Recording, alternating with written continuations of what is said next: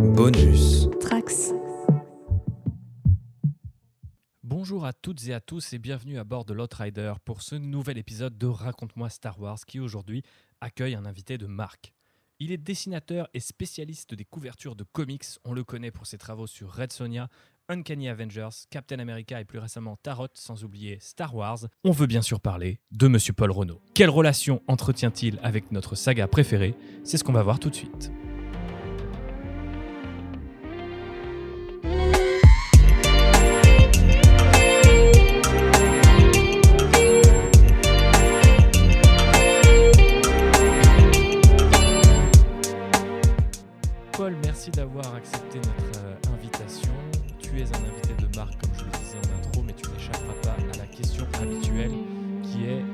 Comment as-tu découvert Star Wars?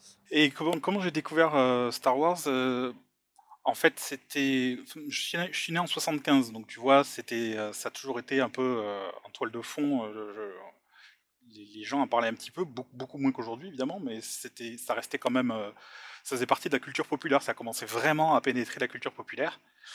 Et, et bon, bien sûr, je l'ai pas vu à sa sortie. Euh, je l'ai vu des années après quand il faisait des, hum, ce qu'ils appelaient le passeport pour les étoiles, tu sais, c'était des, passer les trois films d'affilée au cinéma. Le passeport pour les étoiles? Ouais, ils appelaient ça comme ça. Ouais, je ne savais pas. Et, euh, et donc en fait, c'était en 86 que je l'ai vu la première fois. Euh, on avait un peu un, un climat familial euh, difficile, parce que mon père avait beaucoup de problèmes psychologiques, même on va dire très très très gros problèmes, euh, de type bipolaire et tout ce que tu veux. Et donc il y avait, y avait vraiment un climat, euh, on va dire, euh, pesant et très très anxiogène pendant, pendant une grosse partie de mon enfance.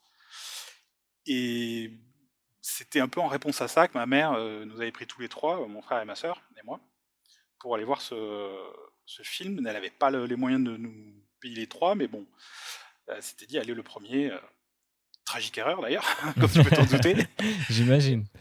Et donc du coup, euh, elle nous a amené voir le, le premier, et ça, ça a été, euh, ça a été très très fort parce que ça faisait écho à, à beaucoup de choses. Euh, J'y reviendrai plus tard par rapport à mes suspicions de, on va dire, d'origine psychanalytique de, de- de cette trilogie par rapport à George Lucas lui-même. Mais, euh, mais du coup, ça fait vraiment écho. même le premier, hein, qui n'aborde pas encore le- les thèmes du père. Mhm.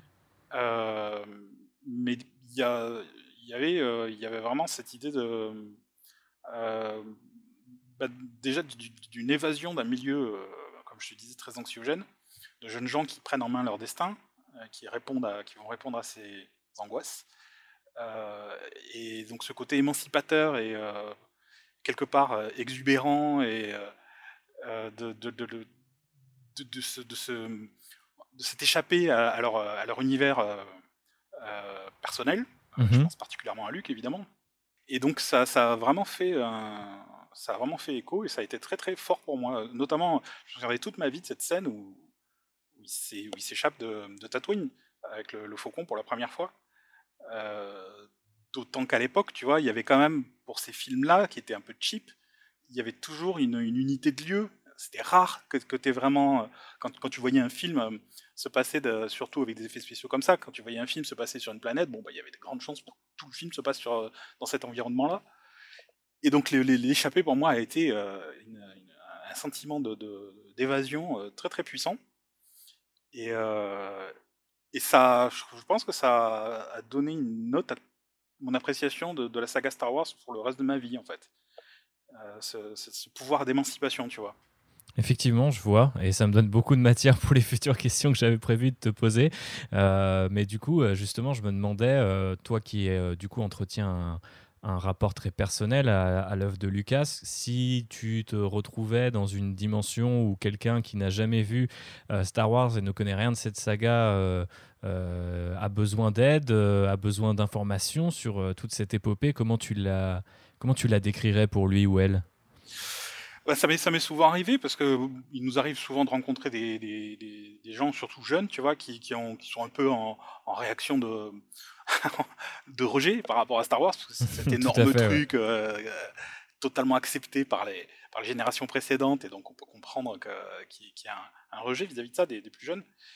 et qui trouve ça un peu manichéen, un peu bête et la force, du côté obscur, tout ça. Mmh et pour moi, c'est vraiment à passer complètement à côté de, ce que Lucas voulait en faire. C'est absolument pas manichéen dans le sens où c'est justement l'inverse. C'est comment euh, comment un homme peut être perverti, comment un homme peut être manipulé, euh, être euh, amené à, créer beaucoup de souffrance autour de lui,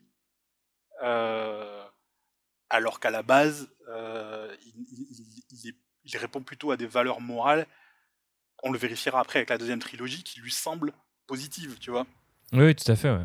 Et donc, du coup, c'est vraiment surtout quand tu vois la, première trilogie, celle que j'appelle, enfin la, prélogie, celle de, non, la, pardon, pas la prélogie, celle de Luc. La trilogie originale. Voilà, la trilogie, trilogie originale.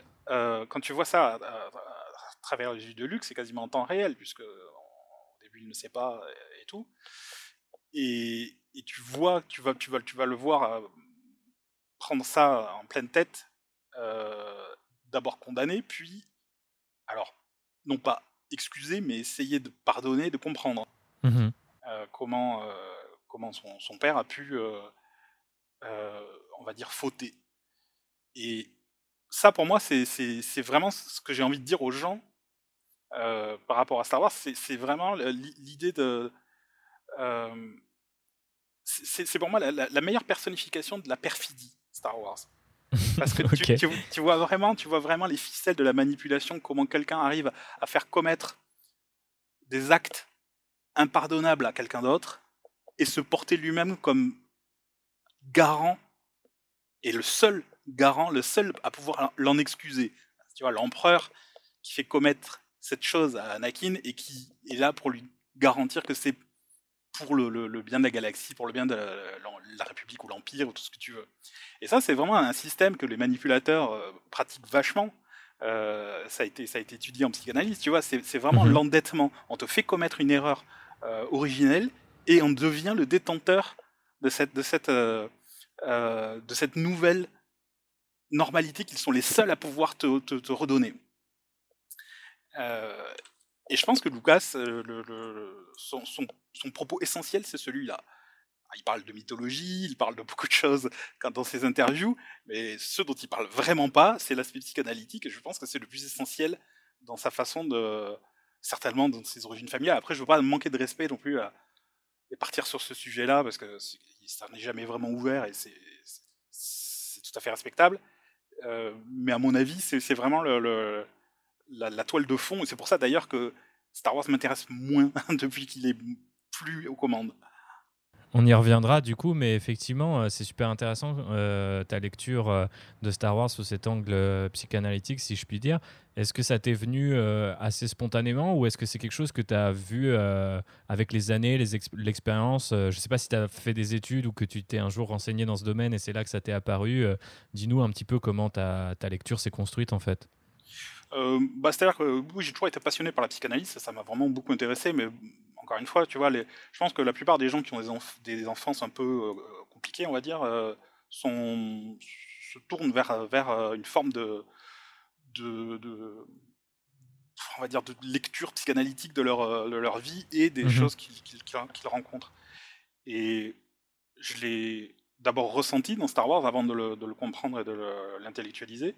Et bien sûr, après, avec les années.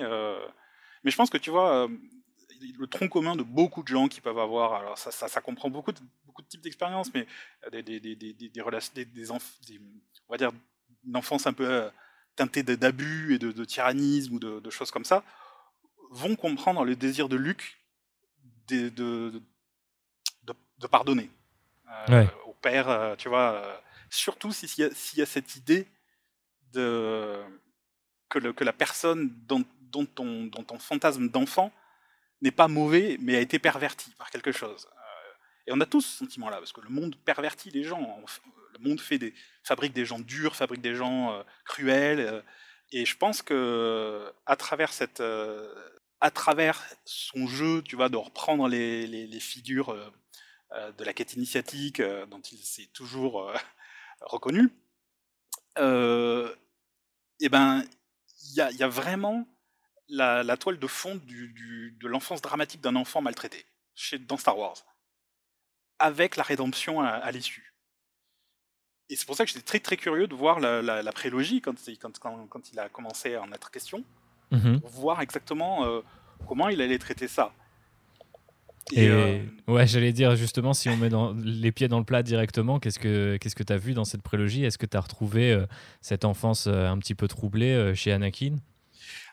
Oui, les, films n'étaient pas nécessairement à la hauteur de ce que j'y pouvais imaginer par rapport, enfin, tu vois, comme beaucoup de gens. Oui. Euh, mais euh, j'ai jamais, jamais, pu les, les, les, condamner ou les, les, mettre de côté parce que justement, il y avait énormément de, de matériel de, qui, consolidait et qui, et qui apportait une, une dimension euh, tragique. Et je trouve que la, plus belle réussite de, cette prélogie et des séries qui en découlent, c'est vraiment le c'est vraiment l'idée qu'Anakin, au-delà d'être le petit enfant blond, innocent et tout ça qu'il dépeint dans un premier temps, devient un, individu qui, qui croit défendre euh, euh, des valeurs meilleures que celles des Jedi. Il, croit sincèrement, euh, on va dire, être plus exigeant mmh et vouloir mieux faire. Et si c'est ça, c'est pas le moteur principal des gens tyranniques, tu vois ce que je veux dire? Oui, oui, je vois tout à fait donc je trouvais que c'était euh, tout ce que les gens trouvaient, euh, on va dire, caricatural dans la version d'Anakin. Moi, je trouvais ça au contraire très très cohérent par rapport à ce que j'avais perçu dans, dans, la, dans, le, dans, le, rapport qu'il pouvait y avoir avec Luke. C'est, il enfonce le clou de, de, de, sur ce, sur ce sujet-là. Et je trouve ça délicieusement ironique de te dire que quelqu'un sombre dans la, dans, dans la tyrannie, dans, le, dans, le, dans le, la violence et dans le fait de faire beaucoup de mal à son entourage, euh, en pratiquant des valeurs reconnues comme étant disciplinaires, euh, interventionnistes, mhm. euh, et dans l'émotion, parce qu'Anakin est beaucoup plus dans l'émotion que n'importe qui. Clairement. voilà. On a cette saison de, Clone Wars pour le prouver. voilà, exactement. Ouais. Et du coup, du coup j'ai trouvé ça intéressant. Et puis, bon, bien sûr, après, il fait écho avec la, relation de l'empereur qui, qui, se joue de l'absence du père pour, pour, euh, et, de, de, la disparition de la mère pour, prendre le, le, contrôle de, émotionnel d'Anakin. Ouais. Euh, voilà, alors c'est pas, pas fait avec la plus grande subtilité euh, du monde, mais, mais c'est là. Et ça le mérite d'être là parce que finalement, il n'y a pas tant d'autres fictions qui traitent de ça frontalement. à cela s'ajoute en plus la dimension politique, où quelque part, la relation que si on, fait le, parallèle entre la relation abusive d'un père avec son fils, bah, c'est clairement la, même chose avec une démocratie. Tout à euh, fait, donc du coup, j'ai trouvé ça. Euh, je, pense que euh, Georges Lucas c'est quelqu'un de brillant, mais de tellement humble qu'il ne cherche pas à frimer. Donc du coup, voilà, ça, ne se voit pas nécessairement, mais, mais c'est tout à son mérite. Ouais, c'est clair. Et ce que j'entends dans ton discours et ce que je retrouve moi aussi à, force de mes différents revisionnages de la saga, en tout cas de ces six premiers euh, épisodes, c'est une vraie euh, cohérence finalement euh, du point de vue des thématiques et des idées développées, même si on a tendance à dire que notamment la prélogie est beaucoup plus politique et s'embarrasse de pas mal de choses qui peuvent paraître ennuyeuses comme des débats au Sénat.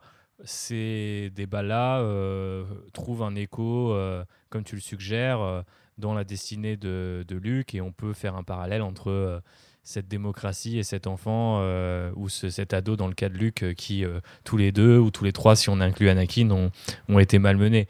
Est-ce que tu retrouves des thèmes ou en tout cas la même cohérence, peut-être des thèmes qui s'en rapprochent dans cette nouvelle ère Star Wars qu'a inauguré Disney ou comme tu l'as suggéré tout à l'heure, tu t'en éloignes un petit peu?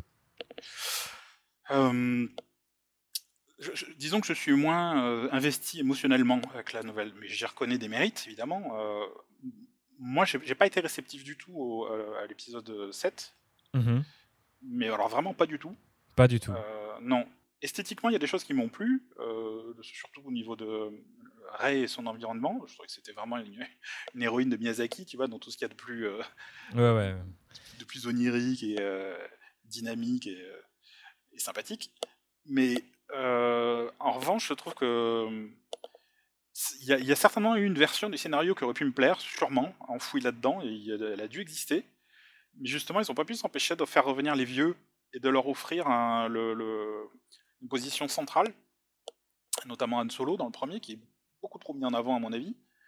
Alors que si tu compares, Obi-Wan était une version euh, encore une fois, tu vois, c'est une version fantasmée par un enfant. C'est un adulte fantasmé par un enfant, Obi-Wan. Mhm. C'est ça qui est cool. C'est vraiment le, personnage bienveillant, mais en toile de fond, qui reste un peu derrière, qui est euh, euh, totalement bienveillant et, et, dans l'initiation, mais quand t'es gamin, il fait clairement pas partie des personnages principaux dans ta tête. Non, c'est sûr. Et, ça, je trouve que J.J. Abrams n'a pas su du tout recréer cette, dimension où de jeunes gens prennent en main leur destin sans filet de sécurité, parce que c'est évidemment ça. Euh, tu vois, Leia qui devient, alors qu'elle est toute, jeune, qui, devient la, conscience de, la, République, la conscience de la rébellion, euh, conscience politique, les, deux autres aussi, euh, qui prennent à, leur tour avec courage leur rôle. Et eh ben, je trouve que, tu vois, dans, dans, dans les nouveaux, c'est vraiment une affaire familiale, un peu, un peu concon, un peu T'as le, le, papy gentil, le, le, grand frère euh, rigolo. Euh. L'oncle bourré. Exactement. et, et, du coup, bah, c'est un peu, c'est un peu, un peu moins puissant pour moi. Ça, ça, ça et puis bon, voilà, c'est ce qu'on lui reproche tout le temps, c'est-à-dire d'être euh, une suite de citations. Ouais, ouais c'est clair. En revanche, j'ai beaucoup aimé. Alors, je, je, sais que toi aussi, donc on fait peut-être partie des deux seuls, mais d'un groupe très, très limité. J'ai beaucoup on est, le suivant. On est bien plus nombreux que Internet ne veut le croire. Ah bon, et, ça me fait plaisir. Et parmi les auditeurs et auditrices d'Outrider euh, aussi, je te rassure. Mais oui, du coup, tu as aimé euh, The Last Jedi, si, euh, si je te comprends bien. Énormément. J'ai trouvé que vraiment, par contre, c'était une prise de risque. Il y avait vraiment beaucoup de, beaucoup de courage dans sa façon de le faire. Alors, je comprends que ceux qui avaient aimé le précédent ont, dû trouver ça un peu cavalier, la façon dont, dont il laissait tomber toutes les thématiques, ou même voir, il se débarrassait complètement de, des choses commencées par, par Abrams. Mais le, le, la, grande surprise de, la version de la position de Luke corrobore beaucoup plus avec ce qui, ce qui, me plaît justement, c'est-à-dire un personnage inquiétant. Ce qui est le cas, tu vois, dans un univers mhm. vu par les enfants, les adultes comme Luke sont inquiétants, et je trouve ça courageux de, remettre ça dans, dans, l'équation. Euh, et puis, euh, et puis qui se trompe. Ouais, ouais c'est ça. Ça, c'est génial. Le meilleur enseignement de, de, ce film, mais tu parlais aussi de, de pardon tout à l'heure, je trouve que ça rejoint euh, un petit peu les thématiques de The Last Jedi dans le sens où on peut reconnaître que le passé euh, contient un certain nombre de choses problématiques ou, euh, ou d'erreurs et quand même aller de l'avant. Bah et, je et, je trouvais que l'intrigue, euh, justement, et, les, les, différentes euh, répliques euh, de, de Luc dans le film suggèrent, même si au départ il joue les cyniques et l'ermite, tout comme Lucas, au final, c'est quand même quelqu'un qui, qui a dit qu'on ne pouvait apprendre du cynisme, mais pas construire sur celui-ci. Moi, je trouve vachement, euh, je trouve beaucoup d'écho euh, dans le film de Ryan Johnson à, cette philosophie-là, quoi. Ah, je suis complètement d'accord. Le, le, la plus belle leçon étant euh, que Luc est encore en apprentissage. Au moment où Yoda vient lui parler à la fin, en lui, dit, en lui expliquant ce qu'est un maître. C'est mhm. pas, pas, lui qui choisit ses élèves, qui ne choisit, il ne choisit pas le combat de ses élèves, il ne choisit pas la vie de ses élèves. Il est juste là pour les aider et les guider à faire le mieux, à accomplir le mieux leur destinée ça, alors là, c'est une claque que tu te prends à la fin du film où tu te dis, c'est fantastique d'avoir réussi à, remettre Luc dans son apprentissage, tu vois. Ouais, je suis tout à fait d'accord. Là où je pense que certains producteurs et J.J. Abrams auraient voulu plutôt l'empailler et en faire une icône, mhm. ils, ont, ils ont continué à, le, construire. C'est marrant ce que tu dis sur le empailler et en faire une icône parce que récemment, je me suis un petit peu replongé dans The Force Awakens notamment et j'ai été surpris euh, parce que c'est un film que globalement j'apprécie et que j'avais beaucoup aimé à sa sortie aussi, mais euh, j'étais surpris de voir à quel point les personnages qu'on retrouvait pourtant 30 ans plus tard, pour euh, en tout cas le trio original Han Solo, Luke Skywalker, Leia Organa ou Skywalker selon, selon la position, mais n'avaient pas vraiment bougé en fait. Abrams les avait remis dans leur statu quo originel et avait remis dans leur bouche des répliques qu'on avait déjà entendues d'eux et, je trouve qu'au final, euh, je comprends qu'on puisse ne pas aimer The Last Jedi pour son, pour son audace ou ses choix, mais je crois que c'est plus cruel quelque part de, de, ramener des acteurs et des personnages 30 ans plus tard et de ne rien leur laisser euh, l'occasion de faire en fait. J'ai vraiment l'impression de, voir, euh, de les voir figés, empaillés comme tu disais. Quoi. Ah oui, moi je pense que la, la trouille au bide qu'ils ont ressentie, elle est palpable.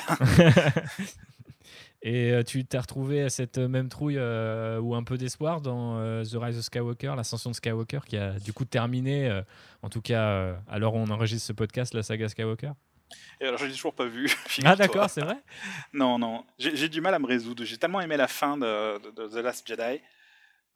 La, fin de The Last Jedi, le dernier plan, les, les, les, ou les mm. 3-4 derniers plans avec le, fameux enfant au ballet, je trouve est un super hommage à, à ce que peut représenter Star Wars et c'est ce pourquoi aussi on enregistre des podcasts qui sont pas forcément thématiques mais plus des discussions sur le fait que euh, sur ce que Star Wars nous apprend euh, notamment je trouve que c'est une superbe illustration de ça quoi ça pourrait juste être un petit segment euh, euh, pour, la, pour la fin de la franchise et la laisser dormir des années encore, que ça ne, me, que ça ne m'aurait pas dérangé. Mais effectivement, il y a, y a, une suite après, Paul. Je ne sais pas si tu en as entendu parler.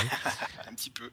Mais ouais, donc du coup, ouais, ah non, mais tu m'as donné envie. On en avait déjà discuté à une autre reprise et tes arguments sont, sont convaincants. Je, je, le regarderai certainement quand il sera sur Disney Plus ou quelque chose comme ça. Mais, Ouais, ouais, bon, t'as le temps de t'y préparer du coup. ouais, ouais, ouais, non. Puis après, je te dis, j'ai quand, même, quand même plus de recul par rapport à. C'est d'ailleurs pour ça que The Last Jedi m'a autant plus, c'est que j'avais tellement de recul, j'en avais tellement plus rien à faire que du coup j'ai été euh, hyper étonné de, me refaire rattraper, tu vois. Ouais, ouais, bah c'est. Enfin, t'es pas le premier à me le dire en fait, c'est assez marrant. Euh, et j'ai d'ailleurs retrouvé moi euh, le plaisir de discuter avec pas mal de, de potes ou de connaissances qui étaient très Star Wars dans leur jeunesse, qui ont absolument détesté The Force Awakens et on dit c'est tout ce que j'attendais de Disney donc c'est bon le signal est envoyé je ne euh, m'intéresserait plus à cette saga et qui par chance ou peut-être par hasard ou euh, parce que euh, un pote comme moi les a traînés voir Star Wars 8 ils se sont remis à bord du wagon. Bon, la, descente pour, pour la plupart d'entre eux a été difficile du coup une fois Star Wars 9 arrivé, mais pas pour tous. Hein, et on, on, va pas dédier ce podcast à, à, cracher sur un film que par ailleurs tu n'as pas vu, mais ou pas encore.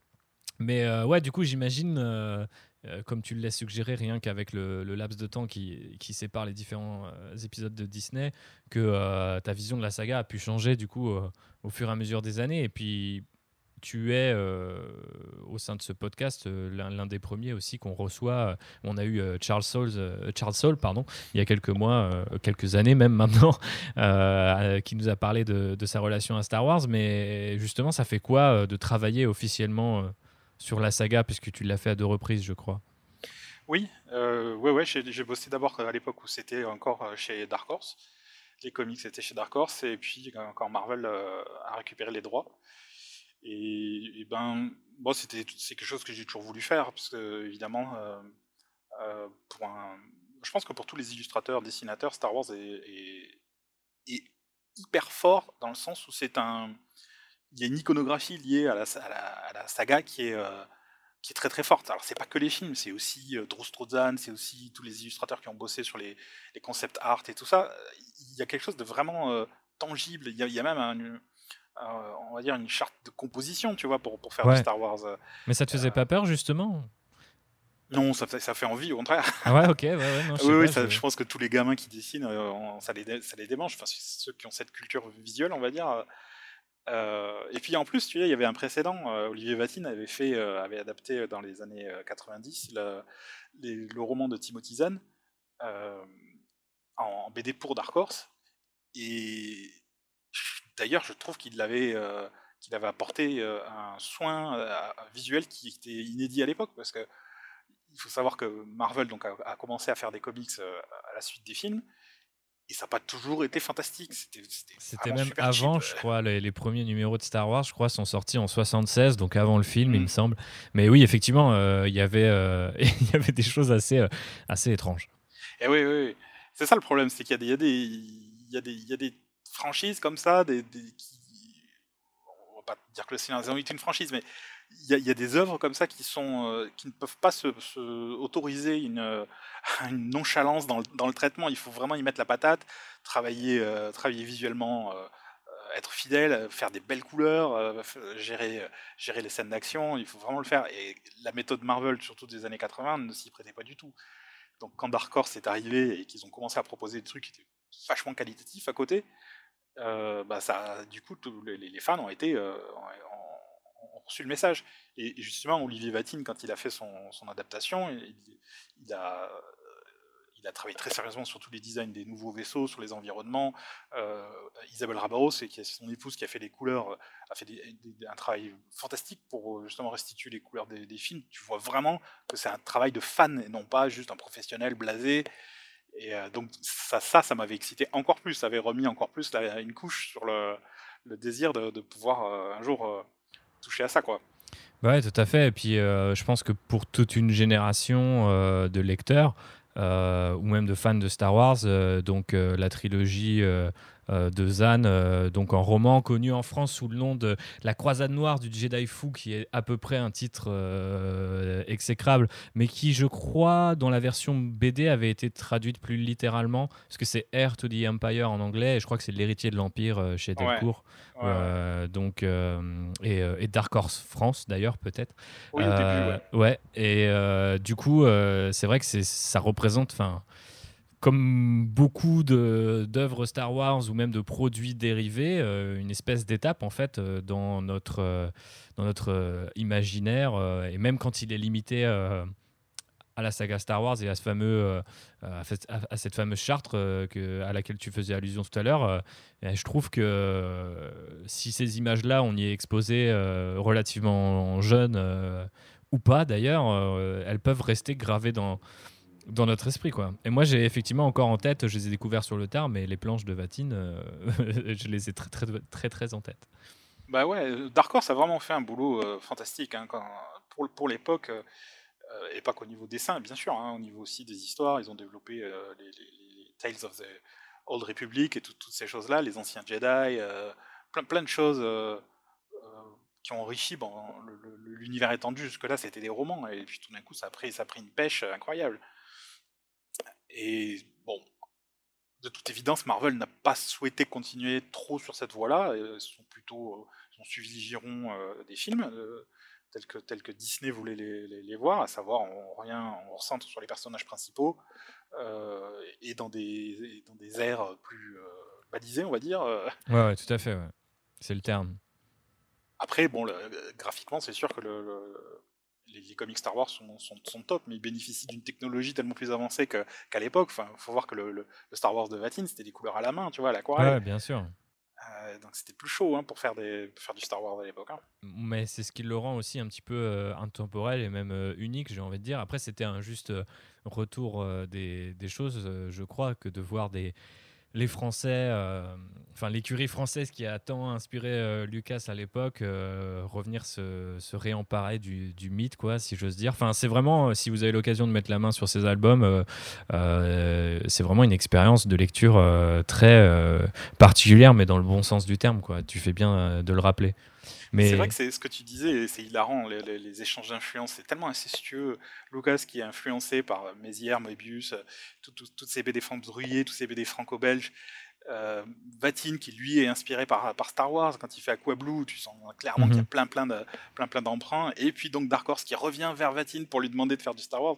Tout ça c'est je trouve ça passionnant comme euh, arbre généalogique, tu vois. Ouais, c'est clair, on pourrait en faire un podcast euh, entier d'autant que moi je je dirais pas regretter l'époque Dark Horse non plus parce que à, l'époque il y avait je lisais c'est à cette époque-là que j'ai commencé à lire des, des comics Star Wars et j'ai lu quand même beaucoup de choses qui m'ont pas marqué, ne serait-ce que visuellement. Mais c'est vrai qu'il y avait une, une, une attention euh, euh, qui était prêtée à la saga, qui était vraiment très différente de celle qu'on a aujourd'hui avec Marvel. Alors déjà parce que Marvel, tout comme Star Wars, euh, appartiennent tous les deux à, Disney. donc il y a vraiment un côté un peu conglomérat qui, je pense, forcément se joue un petit peu dans ce que les artistes peuvent se permettre ou non. Mais c'est vrai que relire des, des, des comics, notamment des années 90 euh, sur Star Wars, euh, il y a des designs et des, euh, et des couleurs et des créatures, des vaisseaux qui, qui font envie et qui, je pense, si elles étaient un jour portées à l'écran, n'auraient pas à démériter face aux blockbusters qu'on a pu avoir entre 2015 et, et 2019. Mais, mais dis-nous en plus sur ton travail, toi en particulier, chez Dark Horse puis chez Marvel.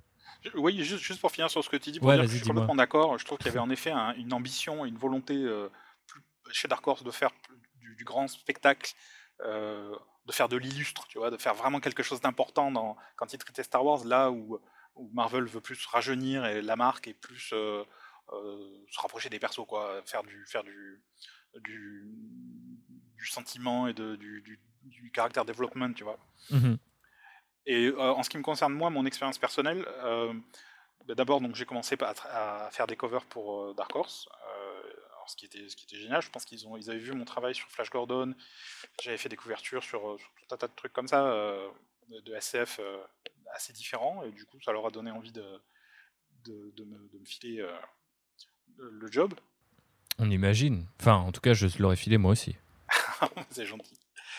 Et du coup, l'expérience, c'était vraiment super. Bon, ça a toujours été très bien de bosser pour Dark Horse. Je trouvais qu'ils étaient vraiment respectueux de, et passionnés.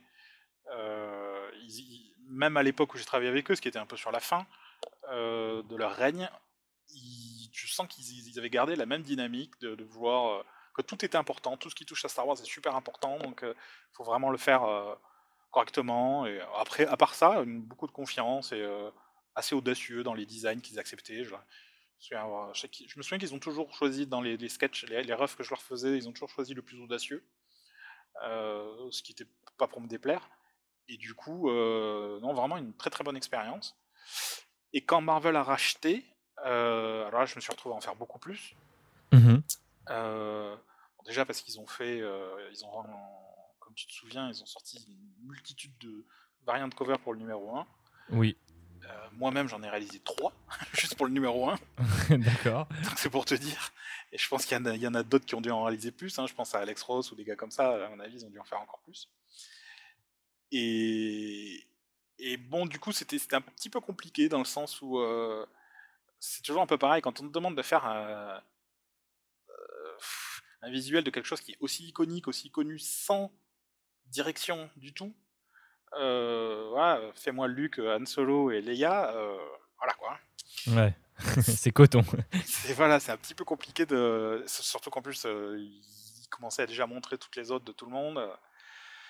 Euh, donc voilà. euh, Mais bon, après tu retombes vite dans, dans ta passion, donc du coup, euh, le- le- le- la difficulté qui est de, de justement se démarquer euh, finit par disparaître parce que ça devient une expérience personnelle et, et fun, donc du coup tu t'oublies dans, le- dans le plaisir que tu ressens et tu, tu te finis par... euh, je compare ça un peu comme quand tu joues à 12 ans avec, euh, avec des, des figurines, tu vois, tu Mhm. t'éclates à, à te raconter des histoires, à les, à les agencer, à faire des scènes et tout, bah, c'est exactement pareil que quand tu, quand tu dessines.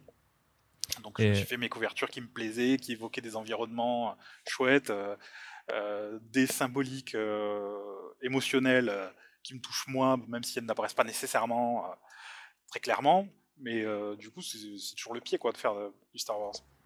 Et tu as des réalisations en particulier euh, dont tu es euh, assez fier, euh, que ce soit de l'époque Dark Horse ou Marvel? Moi, j'ai en tête euh, ce que tu avais fait pour euh, Captain Phasma. Je sais pas pourquoi, mais j'aime beaucoup ces couvertures-là. Enfin, peut-être Ouais, parce que bah, le personnage est super vi- visuel, quoi, aussi. Mais...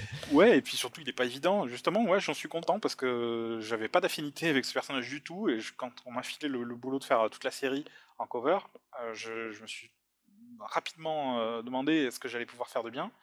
Et de m'en être sorti devient en soi le, le meilleur souvenir de l'expérience, tu vois, c'est me dire. D'accord. Et du coup, c'était assez, euh, euh, assez libérateur de, de chaque fois de trouver quelque chose et de me dire mais putain, mais oui, ça marche. Je trouve un chouette truc. euh, je continue, je continue. En plus, ça me donne, ça me donne l'occasion de faire plein de hachures sur le casque avec du, du traitement euh, de, de- cross-hatching et tout. euh, pour faire re- revenir tous les volumes et tout, ça, je, voyais ça prendre corps et du coup c'est une- c'était une bonne expérience. Et puis en plus il y a toujours moyen de s'amuser avec les reflets pour un personnage comme ça. T'as que ça presque. Et ouais, ouais, ouais. Et du coup, non, non, c'était assez fun. Euh, Throne aussi, c'était sympa à faire. ouais. Euh, même si c'était c'est toujours tombé à des mauvais moments en termes de, de planning. J'étais toujours en festival où j'avais toujours quelque chose à faire quand, quand il fallait rendre la couverture. Donc je crois que les, les deux ou trois premières ont été compliquées, mais après, euh, voilà, tu vois, c'est- tripant quoi, parce que le moindre élément graphique, tu, tu sors le plan de l'étoile noire pour le mettre en fond. Euh, tu, tu- tu te fais ta, ta, ta cuistouille, tu vois, quand tu, quand tu Mhm. réfléchis à des machins comme ça. Il y a tellement, tellement d'éléments visuels que tu peux utiliser sur du Star Wars que, que ça, ré- les problèmes se- se- se- se- se- s'effacent au fur et à mesure que, que- qu'ils se présentent, tu vois. C'est vraiment, c'est assez simple en fait. Et du coup, tu disais que tu n'avais pas spécialement euh, de direction. euh, du coup, ça doit être j'imagine parfois un petit peu compliqué malgré tous ces éléments iconiques que tu peux déployer sur une couverture.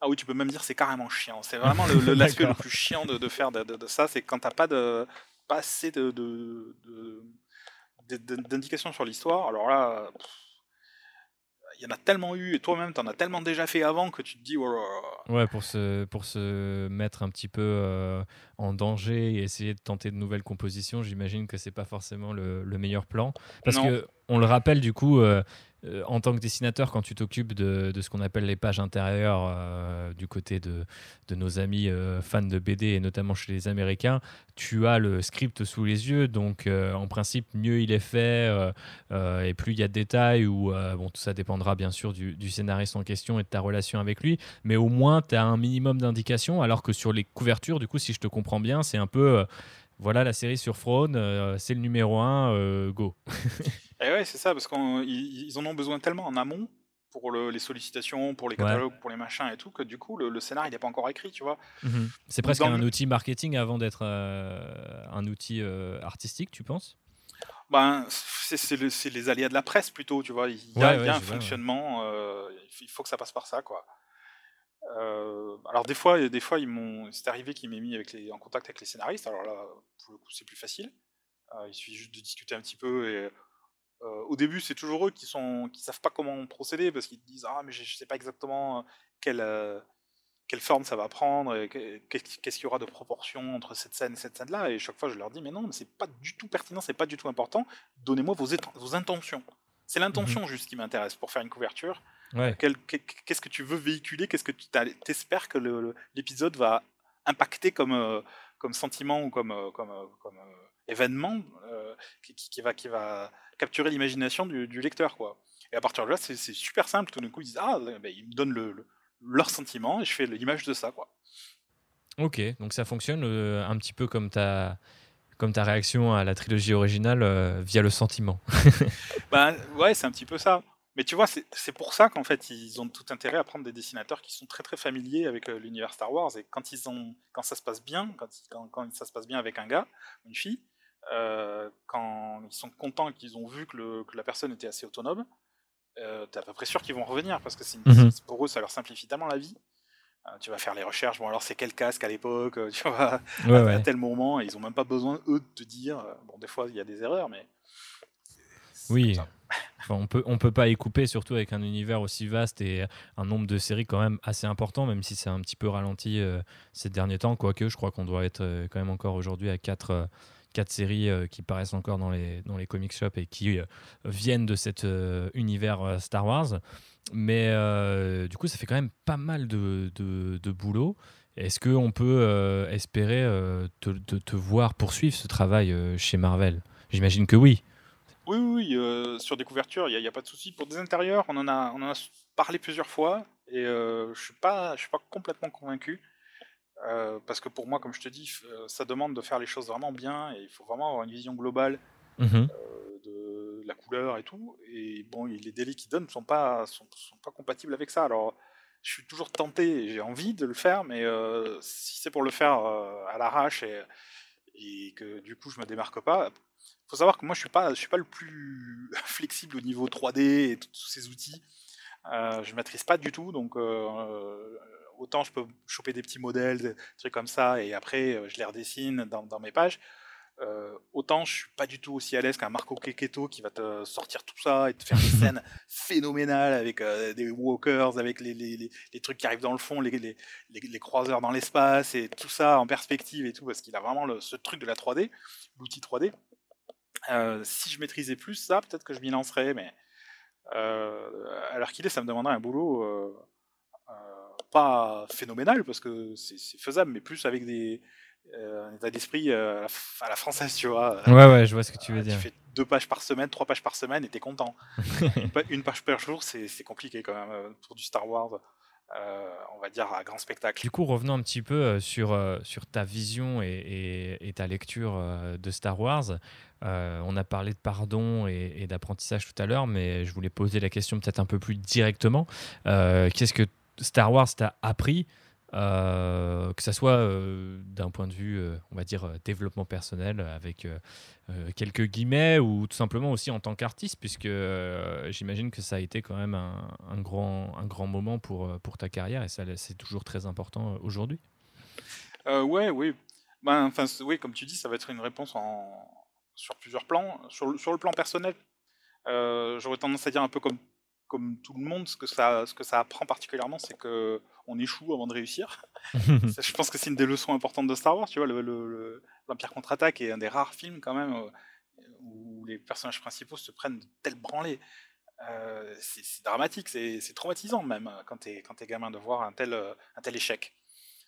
Et, et, tourner ça de façon à ce que justement ça devienne le terreau pour la réussite d'après, c'est-à-dire que tu vois clairement que Luc, entre les deux films, a maturé, a réfléchi à tout ça, et ça lui donne son angle d'attaque pour euh, finalement, euh, euh, d'une part, aider à libérer la, galaxie, mais aussi sauver son père. je trouve que c'est vraiment un apprentissage de la vie remarquable. C'est une belle leçon à donner aux, aux enfants. C'est rare que les choses vraiment importantes fonctionnent du premier coup. Ouais. Et, même d'ailleurs, c'est très souvent après, avoir, après avoir échoué, après avoir cru que tu as totalement échoué, que tu réussis. Donc ça, c'est, je pense c'est, si tu veux, c'est pas quelque chose que j'ai compris en voyant le film, c'est quelque chose qui s'installe et qui, et qui prend du sens quand, quand tu finis par avoir des expériences de vie et des choses comme ça, et tu, tu te retournes, tu regardes les films, tu te dis oui, voilà, c'est ça en fait. et sur le plan professionnel, alors, il y, a beaucoup de choses techniques que ça que ça m'a appris au niveau du rythme. Euh, il y a plein de choses, on va pas revenir là-dessus, c'est tellement connu, mais tu vois, Lucas qui t'explique comment structurer une histoire en enlevant la première bobine du film, tu vois, ce genre de mmh choses, en expliquant les impacts qu'il veut. D'ailleurs, c'est un, des rares créateurs qui a beaucoup euh, parlé sur, euh, sur euh, le, rapport entre la technique et l'intention. C'est même l'un de ses grands chevaux de, bataille, quoi. quitte à ce que les gens euh, le prennent pour un fou quand il euh, ramène la technique sur une œuvre qui a plusieurs années, je pense aux éditions spéciales, au fait de faire une menace fantôme 3D, ce genre de choses. Bien sûr, bah, c'est quelqu'un qui a toujours été passionné par ça. Et je te parle de technique comme technique de narration, comme technologie, comme tu le dis, comme tout, tous les outils dont un créateur doit disposer pour pour euh, euh, accomplir sa vision. Et étant donné que bah, il a toujours beaucoup parlé là-dessus, quand tu t'intéresses euh, à lui et à cette œuvre-là, ben, tu es forcé indirectement d'emmagasiner de, énormément d'informations qui te servent en tant que créateur après, comme en tant qu'artiste après. Donc ça ça m'a vraiment beaucoup appris. Et comme je te disais, ça, on va dire sa fibre artistique très forte. C'est quelqu'un qui aime l'art, qui aime beaucoup les, les, illustrateurs et les dessinateurs se sent dans, son film, euh, notamment au niveau des cadrages, euh, la composition, euh, les formes, l'esthétique pure, mais aussi la, lumière et, toutes ces choses. Tu sens que c'est très très fort et c'est inspiré par des, par des peintres que qu'on est amené à apprécier plus tard aussi quand on a connu Star Wars enfant. Tu, tu finis par te dire pourquoi ça, ça me plaît autant? Et tu finis par comprendre, tu vois, tout ce qui est Flash Gordon, tout ce qui est Max, Parrish, ces illustrateurs fantastiques. Euh, et, ainsi de suite. Et, évidemment aussi ceux qui ont travaillé dessus, comme, euh, comme euh, Drostruzan dont je parlais, qui, qui, nous a imprimé la rétine de, de ses compositions en, montage, dont il est maintenant, enfin tu vois, c'est du trademark, quoi, tellement que c'est devenu... Bon, on le fait tous maintenant, et, certains même certainement sans s'en rendre compte. voilà, toutes ces choses-là, c'est la dette à Star Wars, elle, est, elle, a, elle a pas de limite, elle est vraiment... Elle est, elle, est, immense. Et j'ajouterais quand même un autre truc aussi, en termes de qu'est-ce que ça m'a apporté, un troisième aspect, euh, c'est au niveau euh, créateur et, plutôt au niveau de sa position face à l'industrie. Ça m'a appris que ben, qu'on pouvait euh, accomplir quelque chose d'intéressant que quand on est seul maître à bord, quand on, a, on est seul à avoir les commandes et qu'on est un peu sur tous les plans au début, euh, ce qui l'a beaucoup aidé, c'est que tout le monde s'en foutait de son projet. Ça lui a donné euh, une grande liberté. Après, tout le monde était euh, intéressé, mais c'était trop tard. Il avait sécurisé son autonomie créative.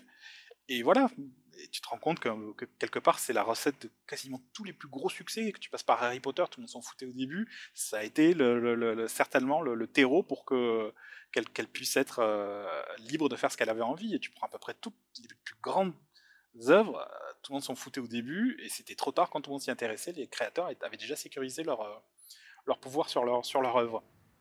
Ça veut dire que, que tu as les droits de merch sur tout ce que tu crées depuis? En tout cas, c'est en effet quelque chose qui est dans les préoccupations de tout le monde maintenant. Oui, oui, bah surtout de nos jours où beaucoup de comics sont adaptés sur les écrans. Bien sûr, bien sûr. La, leçon pour moi de, George Lucas sur Star Wars, qu'on aime ou qu'on n'aime pas, et je sais qu'il y a beaucoup de gens qui détestent George Lucas maintenant, mais pour moi, c'est que la leçon, c'est que les erreurs de quelqu'un de libre valent mieux que les, les réussites de quelqu'un de guidé par des studios. Je préfère les erreurs d'un George Lucas qui se trompe et qui assume plutôt que, du, préformaté, euh, euh, même s'il il est en apparence euh, parfait et lissé et, et hyper calibré.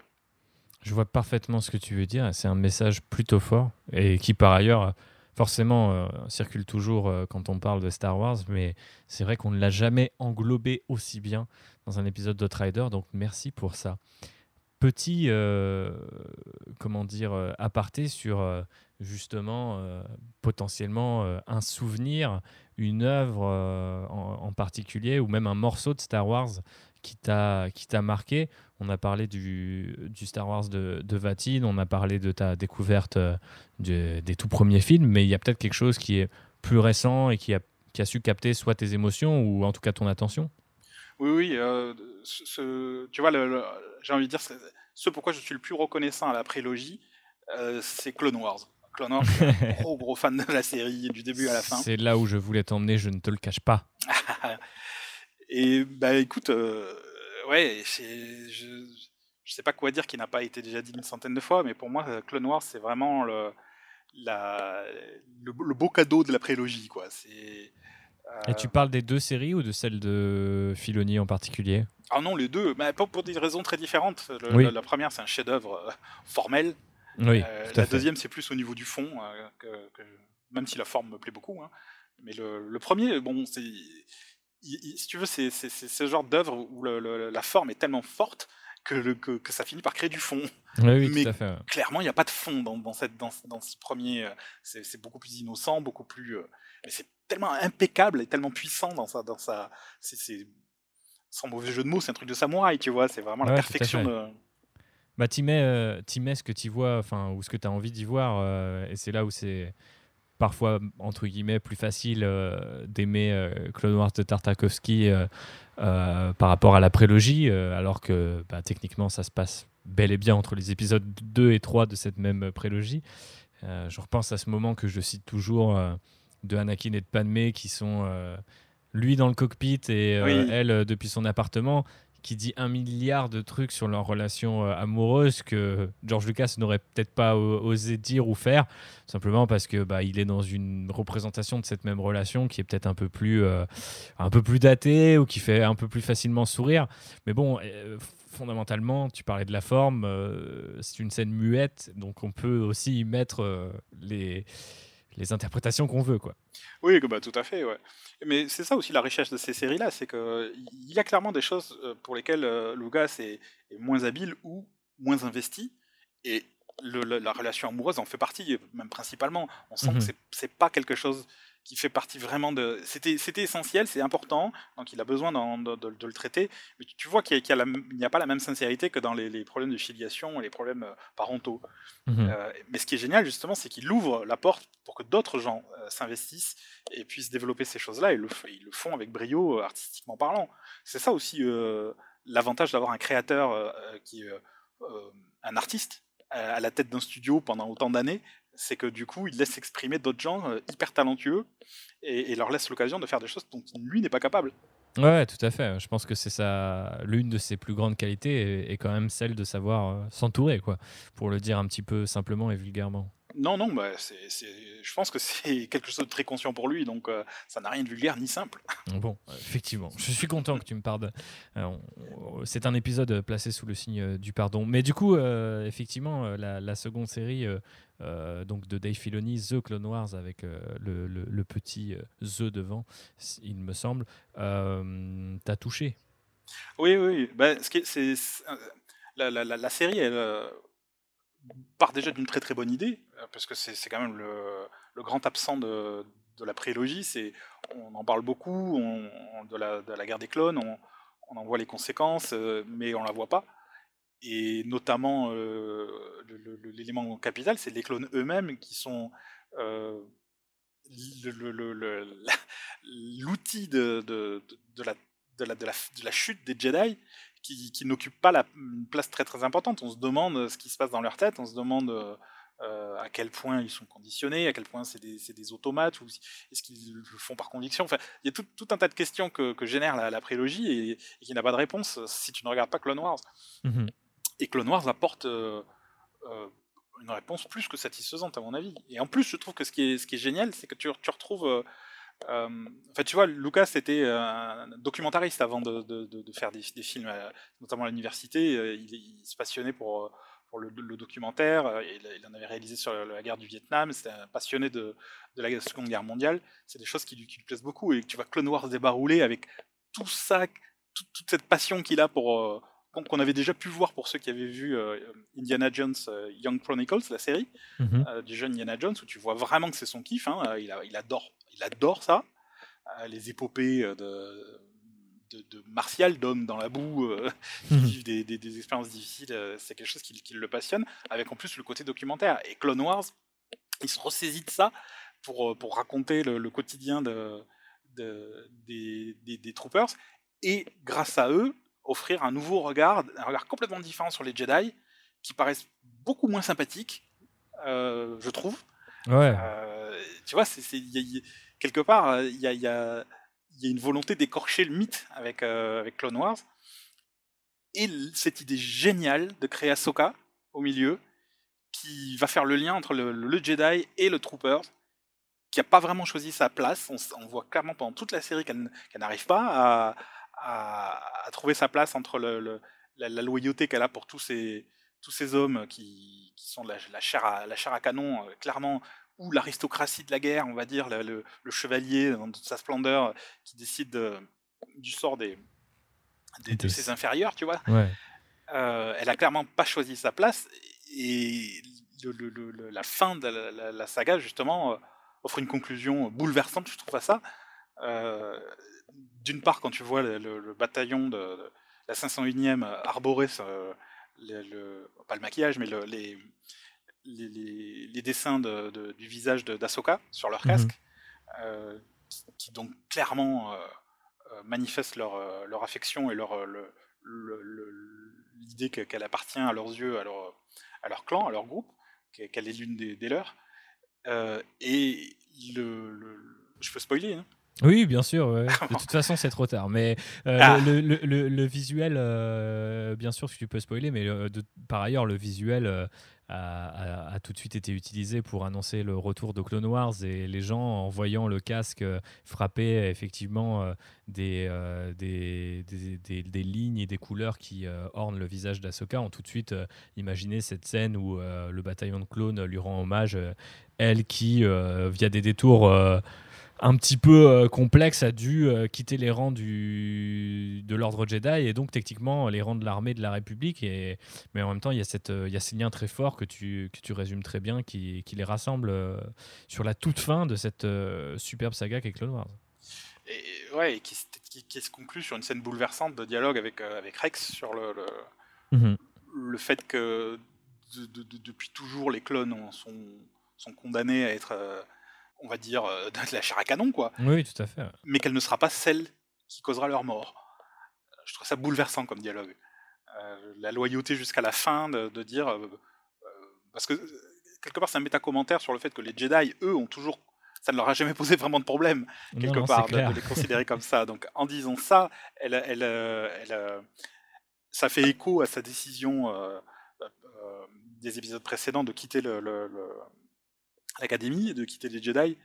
Et donc ça se termine clairement sur euh, la, position qu'Asoka finit par prendre enfin, c'est-à-dire euh, elle, elle, est, elle aura été un soldat de cette guerre, pas un Jedi dans cette mhm. guerre. Et, elle, elle, se, je pense qu'elle porte le, la tristesse et le poids des conséquences et de la beaucoup plus que n'importe qui, même presque Rex, qu'on a l'impression dans cette scène-là, du sacrifice qui aura été fait des clones.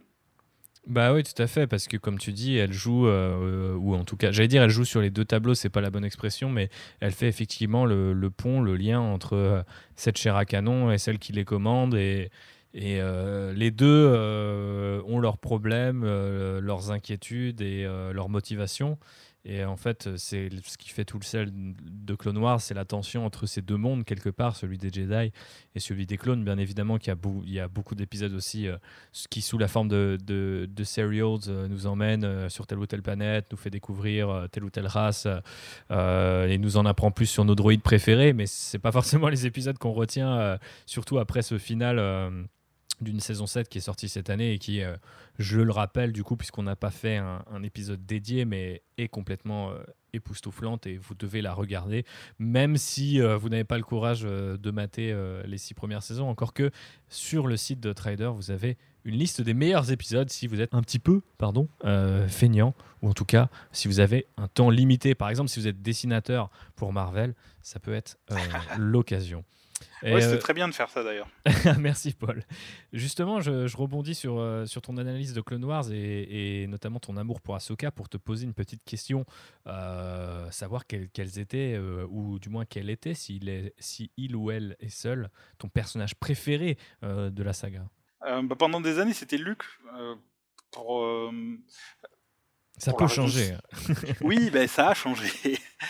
Euh, pendant des années, c'était Luc parce que tu vois, euh, le, facteur d'identification de, était, était, assez fort. Et, j'ai tendance à penser que, que pour beaucoup, c'est Luc. Même, même, les, même pour les gens qui ne le reconnaissent pas comme étant leur personnage principal, euh, préféré, je veux dire, euh, vont préférer Han Solo et tout ça, mais ça, c'est juste pour la frime en soirée. Quand non, non, non, je ne pas dire ça. Je, ça serait méchant de dire ça. Non, non, je pense, je pense que c'est sincère. Mais si tu veux, dans, dans le, le, ressenti que tu as en regardant les films, je pense que homme comme femme, comme qui, que ce soit, enfant, adulte, tu t'identifies d'abord à Luke parce que c'est le, le point d'entrée. Les autres personnages ont des fonctions différentes. Euh, Han Solo est, plutôt une figure rassurante, où on, va dire euh, le cousin, ou euh, un personnage un peu extérieur qui est un peu inquiétant, mais quand même bienveillant. Euh, chacun a une, fonction euh, à Leia et la conscience, mais quelque part on est quand même tous le bleu bit, tu vois, qui arrive dans, dans cette histoire, et c'est Luc. Euh, donc si on essaie d'être un petit peu honnête, c'est toujours quand même Luc qui reste le. Et d'ailleurs, ce que tout le monde disait, hein, quand, avec la nouvelle trilogie, c'était plaisant de voir Han Solo, plaisant de voir Luke, mais plaisant de voir Leia, mais tout le monde attendait de voir ce que Luke était devenu. Ouais, tout à fait. Mais je pense qu'il y a un vrai, il y a une vraie omerta autour du fait que les gens aiment plus euh, Luke qu'ils ne veuillent le dire et, se cachent un petit peu. Moi, je sais que c'est The Last Jedi qui m'a incité à, pour ainsi dire, euh, euh, le revendiquer. quoi. C'est-à-dire que j'avais pas vraiment remarqué à quel point. parce, que c'est toi, parce que c'est toi, Luc. Et c'est normal de pas s'aimer, enfin de pas, on préférerait, tu vois, s'améliorer et aimer quelqu'un d'autre. Luc, non, c'est le personnage un peu ringard, un peu couillon, qui commet plein d'erreurs et qui apprend à la dure, et voilà quoi. Effectivement, c'est une belle leçon à tirer de, à tirer de Star Wars. Donc c'était Luke, mais, mais qui est-ce maintenant? Bah, Ça serait plutôt Ahsoka. Euh, quelque part, Ahsoka, c'est Luke point, point, point 2, tu vois. C'est vraiment. Euh, euh, elle, part sur le même principe de, de, ne pas vouloir correspondre à une école de pensée, à une façon de voir. Luke n'est pas le Jedi parfait dans la façon dont Lucas. Et, d'ailleurs, c'est ça qui, sauve la galaxie quelque part, c'est qu'il n'appartient à aucune école. Ouais, qu'il arrive, arrive, donc à, à faire des, des, embardés euh, et récupérer son père au passage. Euh, et c'est, il, a des problèmes de, d'obéissance, Luke, par rapport au code du Jedi. Et Ahsoka, euh, elle a été créée par Lucas et par Sheloni. Il y a, a l'idée de faire une nouvelle version de Luke, je trouve, hein, assez assumée. Hein. C'est-à-dire que on, voit, on voit clairement qu'ils ont envie de réexploiter cette idée de euh, la, la, chic fille qui, va découvrir tout ça et s'en prendre plein la figure, échouer plein de fois, euh, remettre en question son apprentissage, toutes ces choses-là. Et, elle a le mérite, disons, d'avoir beaucoup plus d'épisodes pour elle, euh, de traverser des, moments d'histoire que Luc n'a pas vécu. Tu vois, Luc, il est la rébellion, elle fait pas le figure comparé à la guerre des clones en termes de, longueur, en termes ah bah d'ampleur, en termes de tout ce que tu veux. Donc du coup, forcément, euh, Ahsoka est quand même beaucoup plus développé. Et, pour moi, ce qui a parachevé le, cet, attachement que j'ai pour elle, c'est vraiment, le, comme tu disais, le, final de Clone Wars, cet épisode en quatre parties, euh, qui en fait bah, une, une, icône à la fois pacifiste et euh, euh, bienveillante, euh, hyper mélancolique et qu'est-ce que tu veux ressentir d'autre face à une guerre quoi? Ouais bah oui tout à fait. Je pense que c'est là où alors c'est assez marrant que tu fasses le parallèle avec avec Luc parce que j'ai l'impression que les deux personnages ont culminé ont culminé à quelques mois slash années d'écart euh, parce que Ahsoka est, revenu dans un premier temps euh, dans euh, Rebels avant de revenir du coup dans cette saison 7 de Clone Wars qui quelque part conclut son arc mais un peu comme si on avait voyagé dans le temps c'est assez étrange parce que je trouve que le personnage est vraiment devenu ce qu'il était censé être cette année alors qu'on a déjà vu son avenir au moment où on découvre cette saison 7. Ce qui est assez bizarre, mais qui du coup, je pense, parle en la faveur de, de et de sa capacité à, écrire des personnages sur la longueur et aussi bah, euh, la qualité qu'on retrouve euh, chez, euh, chez Lucas j'ai vraiment eu l'impression, en découvrant Luke dans The Last Jedi puis Ahsoka dans ces deux séries, de, de, voir émerger en fait une troisième voie qui est ni celle des Jedi ni celle des Sith, mais peut-être celle d'une effectivement une, encore une fois une voie en accord avec les valeurs de, de, Lucas qui est tu parlais de pacifisme tout à l'heure, un pacifique revendiqué et, et quelqu'un qui apprend de ses erreurs. Et c'est quand même assez fort que ce soit arrivé sous l'ère Disney, même si c'est deux personnages qui ont été créés euh, par George Lucas et même d'ailleurs plusieurs idées de The Last Jedi ou même The Force Awakens sur la question de Luke euh, qui s'isole et qui apprend euh, ses erreurs à la dure viennent de, Lucas à l'époque où lui-même voulait réaliser ces, épisodes 7 et 8. Donc c'est pas un hasard, mais c'est assez marrant que les personnages se rejoignent quelques années avec quelques années d'écart. Ah oui, je suis, suis d'accord, mais tu crois pas que c'est aussi lié à l'époque? Parce que, tu vois, quand Lucas a imaginé tout ça, pendant la guerre du Vietnam euh, et de se rendre compte que le monde est plus complexe que ce qu'on voulait bien vouloir en dire à l'époque du New Deal et toutes ces choses-là, avoir une vision un peu caricaturale des choses. Aujourd'hui, on, y retombe à fond. Hein. Le, monde est, retombe dans cette caricature complètement stupide, euh, manichéenne, et, la, modération semble être, euh, je veux dire modération dans, le comportement et dans l'idée. Hein. La modération semble, semble être une idée révolutionnaire. Oui, tout à fait, ouais, c'est clair à l'heure où on s'insulte sur les réseaux sociaux pour un film. Voilà, euh, par exemple. la modération semble révolutionnaire. Je te, je te rejoins là-dessus. Euh, et du coup, euh, si, tu, tu m'arrêtes si, si, je vais trop loin, mais je voulais te demander aussi quels étaient un petit peu tes, tes, tes éléments iconiques préférés de la saga, que ce soit sabre, vaisseau, planète, tout, en tout en particulier, pardon, parce que tu es dessinateur et, et, que tu as sans doute des choses qui te, qui te plaisent euh, pour leur simple design. C'est aussi mon cas parfois, mais euh, ah bah, j'imagine que quand on a l'œil aussi développé que le tien, euh, on peut Non, mais je pense que tous les fans de Star Wars sont des fétichistes. Ça va avec, ça va avec la passion de, de, l'univers. Et donc, ouais, bien sûr, ça, fait, ça fait partie du truc. Hein. Tous, les, tous les éléments sont évocateurs d'émotions. Et, donc, du coup, ils ne sont pas nécessairement esthétiquement. ils ne sont, pas, ils sont pas régis par des, des règles esthétiques pures.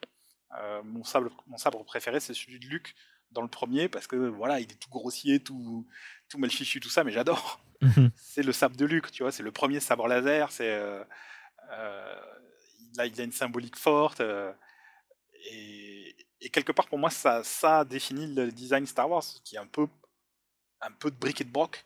Ouais, tout à fait. donc c'est ouais, ce sera celui-là mon sabre préféré.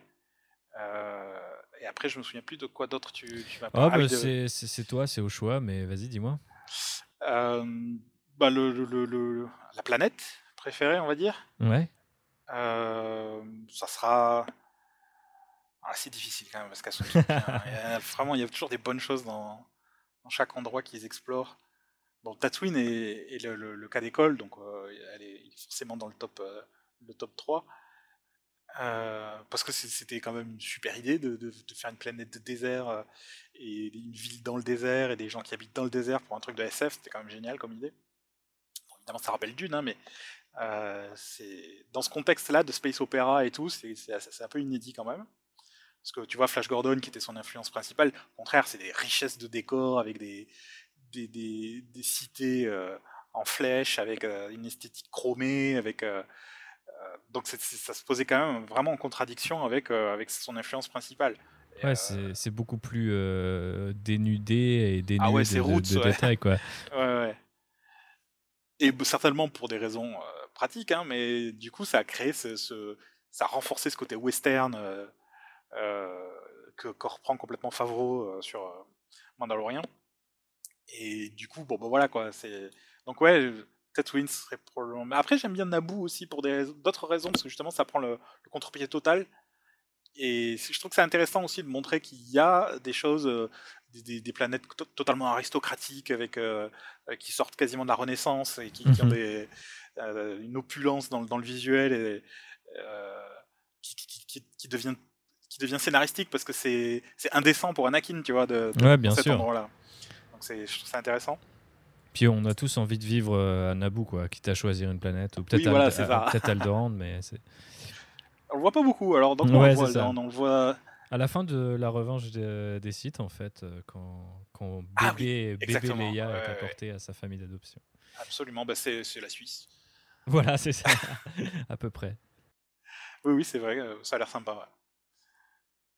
Et euh, après, qu'est-ce que j'ai d'autre comme fétichisme? Les vaisseaux, évidemment. Ouais. T'es quelqu'un de très vaisseau parce qu'il y a des gens à qui ça parle pas du tout cet aspect-là de Star Wars. Alors moi, je sais que j'ai oh, grandi avec avec cette idée que je, devenais je deviendrais un jour un, pilote de X-Wing et j'ai toujours euh, une partie de moi qui, qui, y pense. Peut-être un jour, hein, qui sait. Non, mais c'est vrai que mon fétichisme pour moi, ce serait vraiment les vaisseaux. Et si je devais euh, me passer d'un d'un élément de langage Star Wars, je, je, jetterais les sabres avant de, avant de jeter les vaisseaux, ça c'est sûr et certain. Oui, oui, moi aussi, moi aussi. Euh, ben, à plus d'un titre, il y a le côté pilote de chasse, comme tu viens de le dire, qui est, qui est super tripant mais aussi le côté maison, tu vois, ça, ça c'était vachement bien. C'est ça, ouais. Le, qui développé le, le faucon, c'est vraiment la, la, part d'Anne Solo, ils y vivent, t'as un côté utérin, c'est super rassurant quand t'es gamin. Il se passe plein de trucs euh, catastrophiques autour, mais quand ils sont dedans, voilà, ils sont en sécurité, tu vois. Mhm. Euh, et ils le reprennent vachement quand tu joues aux jeux vidéo Star Wars, euh, t'as un pied total à, prendre ton vaisseau et, et envoyer tes personnages et partir et faire des tâches dans ton vaisseau. Ce genre de truc, c'est toujours hyper trippant pour moi. Ouais, c'est sûr, on partage ce même amour. Mais après, il n'y a pas que ça, tu vois, il y a l'esthétique des croiseurs euh, impériaux, c'est, je trouve ça, encore une fois, c'est scénaristique, quoi, l'esthétique le, euh, plastique et, et euh, épurée de, l'Empire face à, à, à, la bidouillerie mécanique de, la rébellion. Euh, ça parle complètement d'une époque, euh, l'époque des années 70 qu'a vécu, Lucas, tu vois. Il y, avait vraiment la, tyrannie de la technologie. C'est quelque chose dont on parle tout le temps dans Star Wars. Enfin, je veux dire, de manière allégorique, tu vois, mais c'est, une allégorie de la tyrannie technologique de notre monde. La, pureté du design et, qui, qui, devient synonyme de, de la consommation euh, là où les autres euh, sont c'est Cuba quoi. Oui, c'est les, rebelles ils, sont en train de rebidouiller des vieilles bagnoles parce qu'il faut que ça dure et euh, il y a que voilà il y a que le résultat qui compte quoi. On va pas se... tu retrouves plein de trucs. Tu retrouves le nazisme avec leur, leur, esthétisme démesuré qui marche. Hein. Ça, ça, marche mhm. super bien ces trucs là pour pour emballer du du simplet.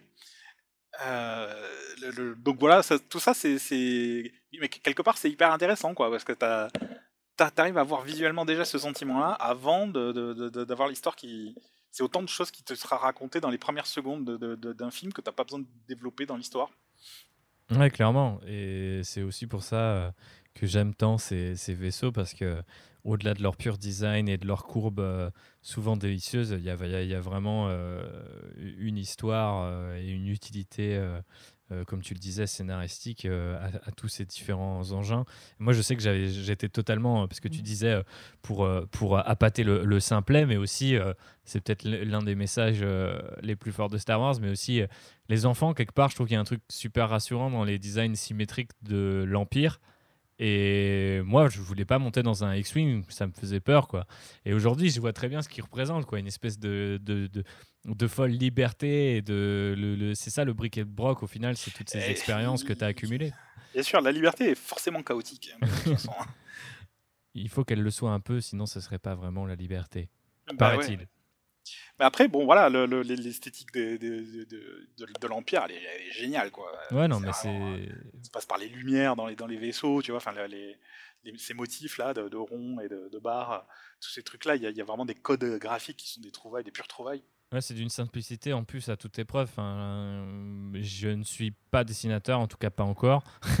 euh, mais je me souviens euh, dessiner mes tailles et, mes, euh, et Star Destroyer sans trop souffrir quand j'étais à l'école. Donc c'est dire si, si ces designs, même simplifiés à l'extrême, restent gravés en mémoire. Quoi. Bah ouais, ouais. Mais c'est ça qui est amusant avec quand tu compares Star Wars et Star Trek, quelque part, c'est que Star Trek reprend le, on va dire le, style de, euh, le, mode de vie, la hiérarchie, tout ça de, de, ce qu'on connaît dans l'univers militaire, euh, mais pas du tout l'esthétique. Mmh ils, sont tous en pyjama et dans des vaisseaux avec des courbes, euh, c'est très rond, c'est très, c'est très généreux, c'est tout ce que tu veux. Alors que Star Wars reprend pas du tout cette, cette, ce réalisme-là militariste, mais par contre, l'esthétique est hyper indus. Tu, vois, tu mhm. reconnais vraiment les bateaux de guerre, les destroyers et tout. Euh, et je trouve que ce contraste toujours, m'a toujours beaucoup amusé. Et t'as toujours euh, été plus Star Wars que Star Trek? Ou tu es secrètement plus Star Trek et je ne savais pas? Euh, Non, non, je, bon, je, suis plus rien du tout. Star Trek, je, on n'a pas à choisir. Hein. oui, voilà, c'est ça. Je regardais ça quand j'étais gamin, Star Trek, les, les, la série originale ça fait partie de mon enfance, ça m'a jamais. Euh, je trouvais ça marrant, tu vois, mais ça m'a jamais bouleversé. J'ai découvert ça vraiment avec Next Generation et j'ai beaucoup, beaucoup aimé, euh, même beaucoup plus récemment. Donc Star Trek euh, est moins. J'ai un attachement beaucoup moins sentimental, même si j'adore la philosophie et que j'en suis vraiment un, gros fan maintenant, mais ça aura jamais la, même, la même application émotionnelle pour moi. je vois ce que tu veux dire. Est-ce que, euh, justement, euh, toi qui euh, te, me semble en tout cas un petit peu moins investi depuis l'ère Disney, est-ce que tu vois quelque chose qui manquerait à Star Wars et qui potentiellement pourrait peut-être te faire revenir? T'es ah, jamais très loin, mais. Une vision d'ensemble. une vision d'ensemble. Bah, ça manque un petit peu d'une vision d'ensemble. Enfin, surtout la, nouvelle trilogie, elle manquait cruellement d'une vision d'ensemble. à part ça, non, après, tu vois, j'ai beaucoup aimé euh, euh, Rogue One. Euh, j'ai adoré Mandalorian. Pourquoi d'ailleurs t'as aimé les deux Si t'as quelques minutes pour nous le dire?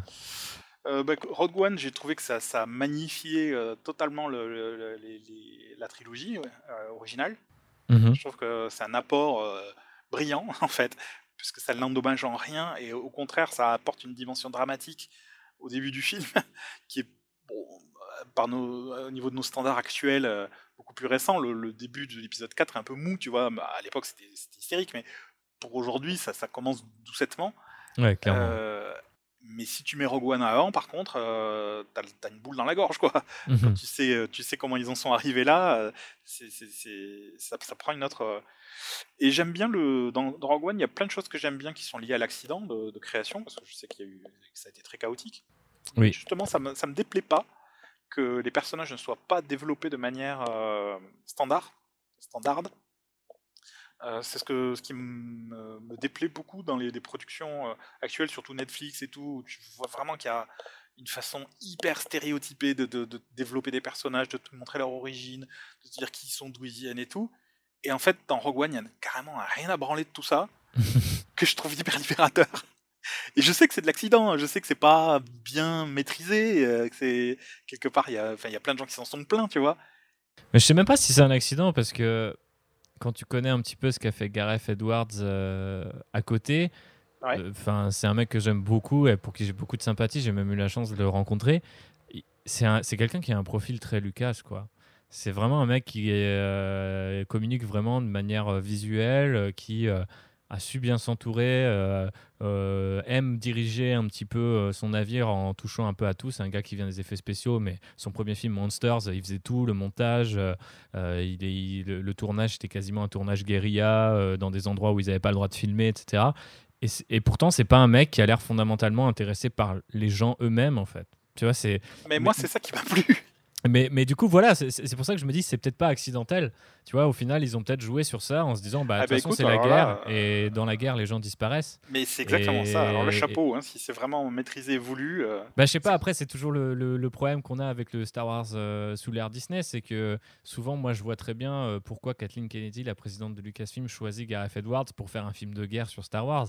Après, ce que j'ai du mal à comprendre, c'est pourquoi on va pas jusqu'au bout des choses. Alors, ça, ça a été un peu chaotique sur Rogue One, ça s'est très mal passé sur solo.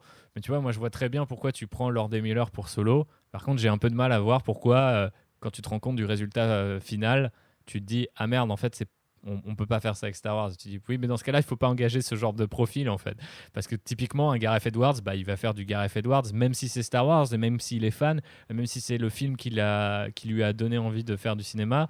Je pense que c'est un mec qui Enfin voilà, il a cité euh, Apocalypse Now, il a parlé euh, de la peur de l'arme de, de nucléaire. Euh, c'est c'est quand même des, des, références et des, des, citations qui me laissent à penser qu'il est moins intéressé par Gin Erso que par le conflit dans lequel elle est bah, lessivée en fait. Eh ben, c'est ça qui est génial parce que c'est vraiment le propos du film, c'est des, petits personnages face à la grande histoire. Mmh ouais, tout à fait. C'est la grande histoire dans le sens, voilà, le un moment historique pour la galaxie et, euh, ils en sont des petits intervenants qui s'avéreront être euh, évidemment euh, la mission s'avérera être capitale mais quelque part ils en sont presque pas conscients et ils n'en sont conscients qu'à la toute fin au, moment où ils décident de se sacrifier vraiment.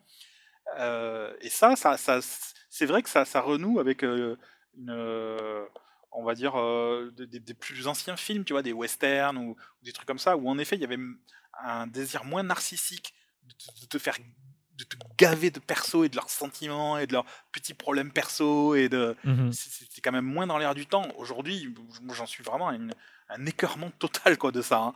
bah je pense que alors sans vouloir non plus jeter des pierres à une seule personne en particulier mais quand on est forcément habitué au modèle qui est défendu par euh, Marvel Studios et c'est un modèle où euh, la moindre euh, interaction entre les personnages quelque part doit compter quoi. Donc tu t'es habitué à, connaître toutes les facettes d'un des personnages et que euh, tous les choix qu'ils fassent euh, euh, doivent compter dans la fameuse grande histoire en fait. C'est l'infiniment petit qui doit nourrir l'infiniment grand, alors que Rogue One c'est juste l'infiniment petit qui se fait marcher oui, je, je, vois, ce que tu veux dire. Je vois ce que tu veux dire, mais c'est la version gentille quand même, ce que tu dis, parce que ouais, j'essaie d'être un petit peu poli. La version, la version moins gentille, c'est que je trouve que on fait des personnages bétifiés pour pouvoir, pour que, tous les crétins de la Terre puissent s'identifier et, reproduire leurs leur, leur, leur répliques et reproduire leur comportement à deux balles. Et on est dans le gimmick et dans le. Je parle pas de Star Wars nécessairement, hein, je parle globalement dans l'industrie actuellement, quoi. Et, pour faire pour, pour appâter le narcissique de base, tu vois. Et comme les réseaux sociaux nous ont quand même tous beaucoup plus rendus narcissiques qu'on était avant. Euh, je trouve qu'il y, a vraiment une course en avant vers ça. C'est pour ça que j'étais content d'avoir un film qui s'éloignait, qui, qui éloignait la caméra du perso un petit peu pour montrer un peu la grande histoire. Et je trouvais que c'était assez rafraîchissant. En revanche, solo, euh, bah c'est vrai. Qu'est-ce que tu veux Enfin, le problème c'est que c'est solo quoi. Et je pense que lors des Miller, euh, ils se sont dit, ben, on va continuer solo, on va continuer à le construire il y a eu dû avoir un gros problème. Oui, oui. Bah, Parce que c'est pas ce qu'ils voulaient, à mon avis. Il y a eu plus d'un gros problème, on imagine, mais hum, moi, ça m'est apparu il y, a, quelques mois en faisant pas mal de recherches, et c'est forcément des sujets qui me passionnent et, qui, encore une fois, nous, incitent à revenir sur ces, films. Et vous avez le droit de les aimer, euh, chers auditeurs et auditrices, il n'y a, pas de mal, on ne jette la pierre à personne, mais très clairement, moi, je pense que lors des Miller, si tu fais un petit peu le bilan de leurs films, c'est toujours des films qui prennent en héros quelqu'un qui, euh, est en gros un loser un peu magnifique, quoi. Euh, et, Solo, quelque part, c'est ce personnage-là, sauf qu'entre-temps, il y a 40 ans de, de, fanboyisme euh, qui, qui, sont passés sur ce personnage et qui fait qu'il est si important dans The Force Awakens, qui ne peut pas vraiment euh, être écorché.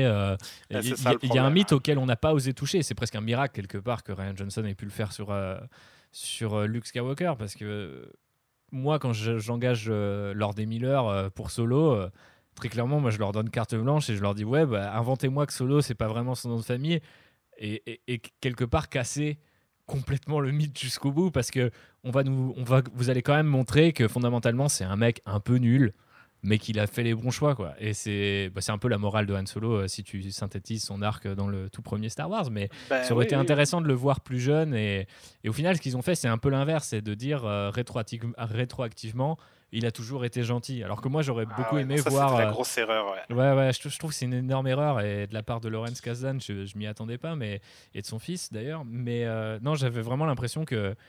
Euh, ouais, il, il, s'était entendu sur le scénario, mais il l'avait pas compris pareil. pour le faire, pour faire simple je suis complètement d'accord avec toi. Le solo, surtout dans le premier film, il est inquiétant et, on a complètement perdu cette dimension-là et c'est très regrettable. Effectivement. Et qu'est-ce qui t'a plu dans, dans, Mandalorian pour revenir sur des choses peut-être plus positives? Bah ça justement, euh, tu vois, j'aurais adoré que Solo soit traité de la même façon que Mandalorian, c'est-à-dire un personnage à la moralité trouble et euh, mais qui te surprend bah, dès, le premier. Cette, relation avec l'enfant arrive comme un cheveu sur la soupe tu vois, ils te mettent toute la première partie de l'épisode à en faire un, gros bâtard qui n'a rien à foutre de tout, sauf du code. Tout ça pour que la conclusion de l'épisode, ça soit euh, grosse violation euh, de tout ce en quoi il croit et de, son attitude générale. Et euh, je trouvais que c'était hyper réussi. Et du coup, toute la série sera connotée de cette, anomalie-là. C'est-à-dire que le personnage continue à être badass, il continue à être tout ce que tu veux, mais il y a une anomalie. Il y a une anomalie dans sa, façon de, s'être attaché à ce gamin euh, et, et, puis même pas qu'un peu, tu vois, parce qu'il est, il est, Un père par procuration, quoi. Ouais, bah, même plus que ça, parce que tu vois, un père, il est mu par des, par des motivations quasiment personnelles de protéger son enfant. Lui, c'est encore plus désintéressé, c'est beau, quoi. C'est juste super beau. Et tu retrouves ça dans, dans des vieux persos euh, de western classiques où les mecs sont des grosses brutes et euh, antipathiques et tout ce que tu veux, et, ils sortent un sentiment que, que tu que as vu venir de nulle part, qui est vachement plus noble que, les, que tous les autres persos euh, dits normaux en face. C'est ça, c'est ça le, le, on va dire le, qui en fait une, instantanément une icône de ce personnage. Il devient, il devient un personnage classique instantanément. T'as l'impression de l'avoir toujours connu. C'est euh, Lone Wolf and Cub, c'est tout quoi. C'est tout, ce genre de, de, de persos super euh, euh, dysfonctionnels. Du coup, j'imagine que tu attends beaucoup la saison 2, surtout si la rumeur euh, sur le retour d'Asoka, en tout cas, c'est vrai bah, j'ai envie d'y croire, connaissant l'ami Dave Filoni, mais je ne sais pas. après, je pense que ça serait cohérent de voir The Mandalorian se transformer en, en, un troisième chapitre d'une trilogie euh, Filoni euh, euh, qui glisse doucement vers bah, ce peuple mandalorien eh eh et, sa destinée, qui est forcément bah, déjà au cœur de Clone Wars, un peu moins au centre de Rebels, même si on a Sabine. Et forcément là, avec du oh oui, non, quand même, je trouve dans, dans Rebels, quand même, il y a, y, a, y a, plusieurs, bah, il y a l'épisode qui se passe avec sa mère et tout ça. Ouais, ouais, ça, ça, arrive un peu, ça arrive un peu plus tard, tu vois, genre que par rapport à Clone Wars, mais c'est effectivement, enfin c'est c'est là où euh, je trouve on, on, doit reconnaître du, génie à Filoni parce que je sais pas à quel moment il décide, on parlait de vision globale tout à l'heure, de dire euh, ouais en fait ce qui m'intéresse c'est les Mandaloriens et des fois j'ai l'impression il cache des histoires dans des histoires au cas où un jour il puisse faire euh, tu vois, ce fameux siège de Mandalore qu'il n'a pas pu faire jusqu'à la saison 7. Bah on attend tous. etc., etc. Et du coup, il, il, avance comme ça en, en, semant des graines. Mais généralement, plus on en sème, plus on en oublie. Quoi. J'ai tendance à croire que ça, ça, fonctionne comme ça. Et lui, non. Donc en fait, je serais même pas étonné d'arriver dans une saison 2 qui a presque rien à voir avec la saison précédente et qu'on nous dise oui bon l'enfant il est mignon il est toujours là mais au final c'est pas vraiment son origine à lui qu'on va chercher c'est celle des Mandaloriens. Et forcément dans cette histoire là dans cette grande histoire là la petite ou plutôt gigantesque histoire d'Asoka parce que c'est un personnage qui bah, du coup automatiquement euh, aurait traversé les trois époques de Star Wars euh, euh, forcément, elle a un rôle à jouer. Donc c'est super intéressant, c'est super excitant comme, euh, rumeur. et je pense que si ça n'a pas été démenti depuis, c'est sans doute parce que c'est vrai. Après, j'ai très peur aussi d'imaginer Ahsoka sous les traits de Rosario Dawson ou d'ailleurs n'importe qui d'autre en, live action, puisque c'est c'est forcément le, plus gros point d'interrogation pour moi, c'est est-ce que ce personnage va marcher aussi bien qu'il marchait en animation une fois devant une caméra. Mais bon, on va pas se mentir, si, si une boîte a les moyens de, de, faire tourner ce personnage en live action, c'est bien ILM et Lucasfilm. Quoi. Ouais, je pense aussi. Je pense que et puis surtout vu à quel point ça lui tient à cœur, Filoni il va pas. S'il se rate sur un perso, ce sera pas Ahsoka à mon avis. Enfin, j'espère. Mais euh, mais après, je pense que tu as raison sur le, les Mandaloriens parce que c'est vrai que bah, le final avec euh, qui nous, nous ressortent le sabre Mandalorien là, c'est euh, finir la série sur ça. Je pense que c'est quand même annonciateur d'une intention de de repartir sur la mythologie des Mandaloriens plus que sur le, côté western qu'il y avait dans la première saison. Ouais, je pense que c'est là où au final il s'entend bien avec Favreau, c'est-à-dire qu'il y en a un qui, était très euh, sur l'idée du western et au final ça sert ce propos plus, plus, plus vaste qui est, qui est celui des Mandaloriens. Et ça veut pas dire non plus qu'on est à l'abri euh, d'avoir ce, même design un petit peu aride dans, dans les saisons dans les saisons euh, suivantes, même si euh, moi j'aimerais beaucoup euh, voir ce Mandalorian exploser son budget et partir dans un total space opéra beaucoup trop cher pour exister. Mais bah écoute, je pense que tout le monde s'est abonné à Disney Plus pour voir Mandalorian, donc s'il y a une série qui, qui dont le budget n'est pas inquiété, à mon avis, c'est celle-là. Hein. J'ose espérer qu'ils mettront les, les, petits plats dans les grands, effectivement. Mais après, c'est vrai qu'Ahsoka était, était un personnage clé aussi dans le, dans le, le sort de Mandalore, puisque justement c'est elle qui, qui, part avec. alors je me souviens plus comment elle s'appelle. Bo-Katan Oui. Euh, et, donc qui, mène la, révolution contre, euh, contre Darth Maul. Euh, ça, termine la guerre des clones quand même, hein, cette, cette guerre civile sur, sur Mandalore. Donc le fait que qu'ils nous ressortent le sabre historique de, de, Mandalore, qu'on évoque un peu plus l'héritage et que des rumeurs disent qu'Asoka revient, bon, ça me semble, tout ça me semble très cohérent. Donc, euh. Ouais, tout à fait. Bah, c'est tellement euh, euh, cohérent qu'il y a même des gens qui imaginent, puisqu'on a aussi des rumeurs de retour de Boba Fett, de retour de Rex.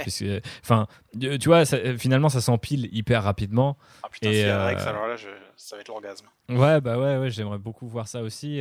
mais encore une fois, c'est des personnages qui ont tellement été, en tout cas dans ma tête, vraiment, genre, c'est du, ça s'est cimenté, tu vois, dans mon esprit, la voix, la mimique de les mimiques de ces personnages. Alors euh, j'entends qu'un acteur est, capable, euh, peu importe sa trempe, est capable d'imiter tout ça ou même de, créer quelque chose de tout à fait satisfaisant. Mais j'aurais toujours quelque chose qui me qui me rappelle à, l'interprétation des, doubleurs euh, originaux. Quoi. Je pense que je vais pas pouvoir passer ce cap. Après, je, serais ravi d'avoir tort, mais réponse très bientôt, sans doute d'ici l'automne. Là, on bah, J'espère, j'espère qu'ils vont pas trop tout spoiler avant. Ouais, ça serait cool. Après, pour le coup, euh, la, promo du premier Mandalorian, alors on savait à peu près rien de la série, mais je trouve était assez mensongère par rapport à ce qu'est la série. Donc je me dis que, bon, très clairement, le, le, le, reveal de Ahsoka, ils vont pas pouvoir le cacher. Je ne pense pas. Et je pense qu'au contraire, ça sera peut-être euh, l'outil promotionnel numéro un. Mais je pense qu'il y a beaucoup de choses à faire et à dire, donc euh, on n'est pas, pas à l'abri de, de, quelques surprises, et notamment d'un changement de trajectoire, même si certains euh, m'ont toujours défendu l'idée que ce serait une série sur les Mandaloriens euh, au global. Moi, c'est vrai que après la, première saison, il y avait quand même quelques indices, mais j'étais loin d'imaginer qu'on puisse euh, faire revenir Ahsoka et, tout, et, tout, et tout l'arc narratif de Mandalore dans la série. En tout cas, pas de sitôt, quoi, parce que généralement, Filoni, comme il l'a montré avec les dernières saisons de Clone Wars, prend son temps. Mais, bon, si ça s'accélère et que la qualité est maintenue, pourquoi pas hein. Et tu crois qu'ils vont enchaîner avec les, séries Parce qu'ils avaient fait des annonces sur euh, série Darth Vader et une série euh, Obi-Wan. Euh, qu'est-ce qu'on a d'autre? Bah, on, a, on a Obi-Wan et Cassian Andor qui sont officiellement en production. Et le reste n'a jamais été confirmé. Donc, ma foi, on peut, on peut s'attendre à retrouver Evan McGregor, ça on le sait. Et on sait qu'on va avoir une série qui à base d'espionnage, même si euh, elle a connu comme la série Obi-Wan euh, pas mal de problèmes. Donc c'est assez marrant, c'est qu'au final, à chaque fois qu'on on parle d'un spin-off, euh, bah, ça coince un petit peu, même quand on est sur le petit écran. Donc j'ai pas plus d'infos que toi, malheureusement. J'aimerais bien être un, scooper et, et, tout savoir, mais j'attends avec impatience ces deux séries, même si de mon point de vue, c'est celle sur Cassian Endor et, potentiellement euh, la perspective de d'écorcher ou euh, en tout cas d'enquêter sur la rébellion et, son quotidien m'intéresse plus que, que le quotidien d'Obi-Wan euh, coincé sur Tatooine, mais, mais qui sait. Toi, toi qu'est-ce qui te chauffe le plus d'ailleurs? Ou qu'est-ce qui te chaufferait le plus si tu pouvais, si tu étais patron de, de, Star Wars, qu'est-ce que tu lancerais en série? Ah, bah Déjà, je pense que je donnerais carte blanche à Filoni. D'accord. Sur un peu tout. je, le, nommerai superviseur de tout. Euh. Bah, les, rumeurs laissent à penser que Lucasfilm va évoluer vers une sorte de, de management un peu plus collégial et que Filoni aura un grand rôle à jouer dans, dans ce conseil Jedi. Ah, je pense que c'est ça qu'il faut faire, hein, parce que il a, il a clairement euh, compris le, le, ton et le, le message de, de, de Lucas. Et après, bah, enfin, moi, je, pense que j'aurais pu être excité par euh, Obi-Wan, mais c'est vrai que euh, il y a tellement de choses qui ont été faites depuis, euh, notamment dans, dans Rebels, l'épisode mmh Darth Maul retrouve Obi-Wan, je trouve fantastique. il est magnifique, hein, c'est vraiment la, la, la, conclusion de cette, cette relation. Et je trouve, je trouve qu'ils ont poussé le, le, le, vice jusqu'à même le faire se battre de manière minimaliste pour pour, pour, euh, pour être accord avec, euh, avec Guinness, tu vois. Ouais, ouais, c'est vraiment anticlimatique hein, comme, euh, comme Ah ouais, mais ça marche, je trouve, tu vois, tout en, dans la retenue, dans le geste, c'est très art martial. Et cette façon qu'il a de rattraper la tête avant qu'elle tombe et tout, enfin, enfin de, de, le, le, rattraper avant qu'il tombe, très, très bienveillant, très, très doux. Je trouvais ça vraiment beau, quoi. Et bon, ben, voilà, on, on sait qu'il a, qu'il a attendu, qu'il a surveillé Luc, on sait que alors je sais pas, peut-être qu'ils vont faire ça à plusieurs époques, non? Peut-être qu'ils vont, ça va pas bah, forcément être. Euh, ouais, euh, j'imagine que ce serait un bon moyen de sortir un peu de Tatooine euh, en amenant du flashback, voire même peut-être entre guillemets du, flash forward et essayer de rejouer des scènes ou imaginer d'autres choses en faisant revenir, pourquoi pas, des acteurs de, de, la, de la prélogie, mais mais j'ai du mal quand même à m'enthousiasmer à l'idée, tu vois, d'une espèce de rétrospective euh, ou, de plonger dans les souvenirs d'Obi-Wan. Ok, c'est cool, tu vois, mais, mais euh, moi, c'est pas un personnage qui me, qui me parle euh, outre mesure. En tout ah, cas, pas... moi, je, moi, je suis pas d'accord. C'est un, un, personnage que j'aime beaucoup, j'adore. nous Mais par contre, non, je suis d'accord avec toi, c'est pas un personnage qu'on doit incarner. Mhm. C'est pas un personnage qui doit être. On doit pas voir à travers ce personnage-là. Il a un, rôle essentiel, une fonction euh, critique. Je trouve que c'est c'est même assez beau hein, la façon dont il est dont il essaye d'être euh, juste avec Anakin et qu'il essaye de, de, lui être fidèle jusqu'à la fin. Il y a, il y je trouve ça assez assez bien. Euh, et puis il a un côté très humain, tu vois, à être plus baroudeur et tout ce que tu veux. Moi, j'aime vraiment le, le, personnage, mais par contre, c'est pas le héros. Euh, ce serait, je pense, une erreur. C'est un personnage de toile de fond qui est l'incarnation de quelque chose, pas. Euh, le personnifier trop, le rendre trop anecdotique serait, serait certainement une erreur. Oui, je pense aussi, et c'est pour ça que je, garde un petit peu mes, distances, ma foi, avec ce, projet-là, même si euh, la perspective de faire une espèce de série en huis clos euh, peut être tout à fait alléchante. Et moi, je trouve que là où Mandalorian a été très timide, c'est c'est dans son utilisation du comment dire du, média lui-même de la série télé je trouve que d'un côté j'ai trouvé ça assez rafraîchissant de se dire qu'il peut avoir des épisodes qui n'ont rien à voir avec l'épisode précédent et que ça, paraît quand même sur un rythme hebdomadaire plutôt que de, de, tout balancer d'un coup et de forcer les gens à binger et d'oublier la série en, quelques semaines ou quelques jours même. Euh, tout ça, j'ai beaucoup apprécié, mais d'un autre côté, je m'attendais vraiment à ce que, surtout avec Filoni euh, derrière le projet, en partie avec Favreau, je m'attendais vraiment à ce que Mandalorian euh, joue un peu plus du, du, format sériel, en fait. Après, j'ai envie de dire, c'est un peu j'ai été un peu con parce que quelque part, euh, il y a un gars qui vient de l'animation et l'autre qui vient du cinéma. Donc, euh, c'était pas forcément les, les, les, showrunners, on va dire, les plus euh, prédestinés à faire quelque chose de très sériel et de faire des exercices de style comme on peut en avoir dans les, dans les, dans les grandes séries de, de ces dix dernières années. et je pense très, très clairement qu'un Cassian Endor ou même un Obi-Wan pourra plus facilement jouer sur les, sur les forces de ce, de ce média-là. Je sais pas ce que tu en penses. Ouais, ouais je, je, suis impressionné par le l'optimisme que tu, que tu as encore et les, attentes que tu, que tu, as par rapport au, format série télé. Moi, je suis un peu plus déçu par, par les, les, dernières itérations des. Enfin bon, non, j'exagère, j'ai aimé, euh, j'ai aimé quelques trucs quand même. Mais... Qu'est-ce que tu as aimé, qu'est-ce que tu n'as pas aimé pour qu'on saisisse un peu mieux? Dans les, dans les, dans les, les séries récentes que j'ai aimées, euh, The Boys, j'ai trouvé que c'était plutôt sympa. Ouais, ouais, moi aussi j'ai adoré. Euh, Umbrella Academy, la saison 1 un peu moyen, la saison 2 un peu plus. donc je trouvais quand même qu'il y avait des choses intéressantes. Mais après, j'essaie de. Bah, Picard m'a beaucoup déçu. D'accord. Enfin, encore moins que Discovery. Discovery m'a encore plus déçu. Mais après, c'est peut-être parce que j'ai pas d'affinité particulière avec le format de série télé, contrairement à notre euh, ami commun euh, Manu que, je salue. c'est, je consomme pas autant que lui, donc euh, j'arrive pas, tu vois, encore à avoir cette espèce de déformation professionnelle en mode putain, je regarde quand même beaucoup de trucs nuls où, où, je vois l'industrie aller dans le mur.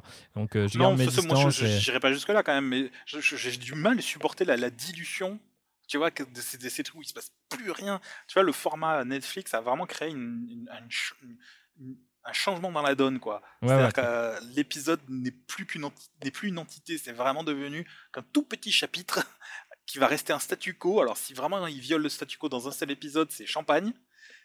Mais généralement, c'est ça. Ça va être. Ouais, t'as compris euh, dès les premières secondes que l'épisode ça va être ça, et rien ne va te détromper jusqu'à la fin de l'épisode. Et c'est un peu le, les séries Marvel, tous les plus quoi. J'en peux plus de, de, cette, de, cette, de, ce nouveau format euh, hyper stéréotypé.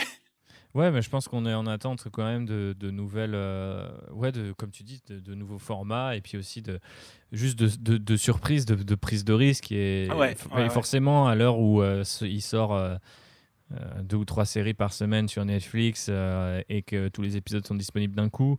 Ah. Moi, je trouve qu'on on limite même plus les gens à prendre un petit peu du recul euh, nécessaire pour apprécier euh, des fois euh, les séries. Moi, je, prends un autre exemple et on, sort du cadre de Star Wars, mais je sais que la première saison de Mindhunter, disponible sur Netflix, une série de David Fincher qui se consacre un petit peu à l'étude de la, création du mot et du, du, profil des serial killers avant qu'on connaisse cette expression-là. Euh, c'est une série que j'ai regardée vraiment sur le long cours. Ça m'a pris plusieurs mois à la terminer, déjà parce que le sujet est assez dur, l'ambiance David Fincher oblige est, un peu pesante aussi, et que j'ai apprécié vraiment sur, euh, sur le long terme en fait.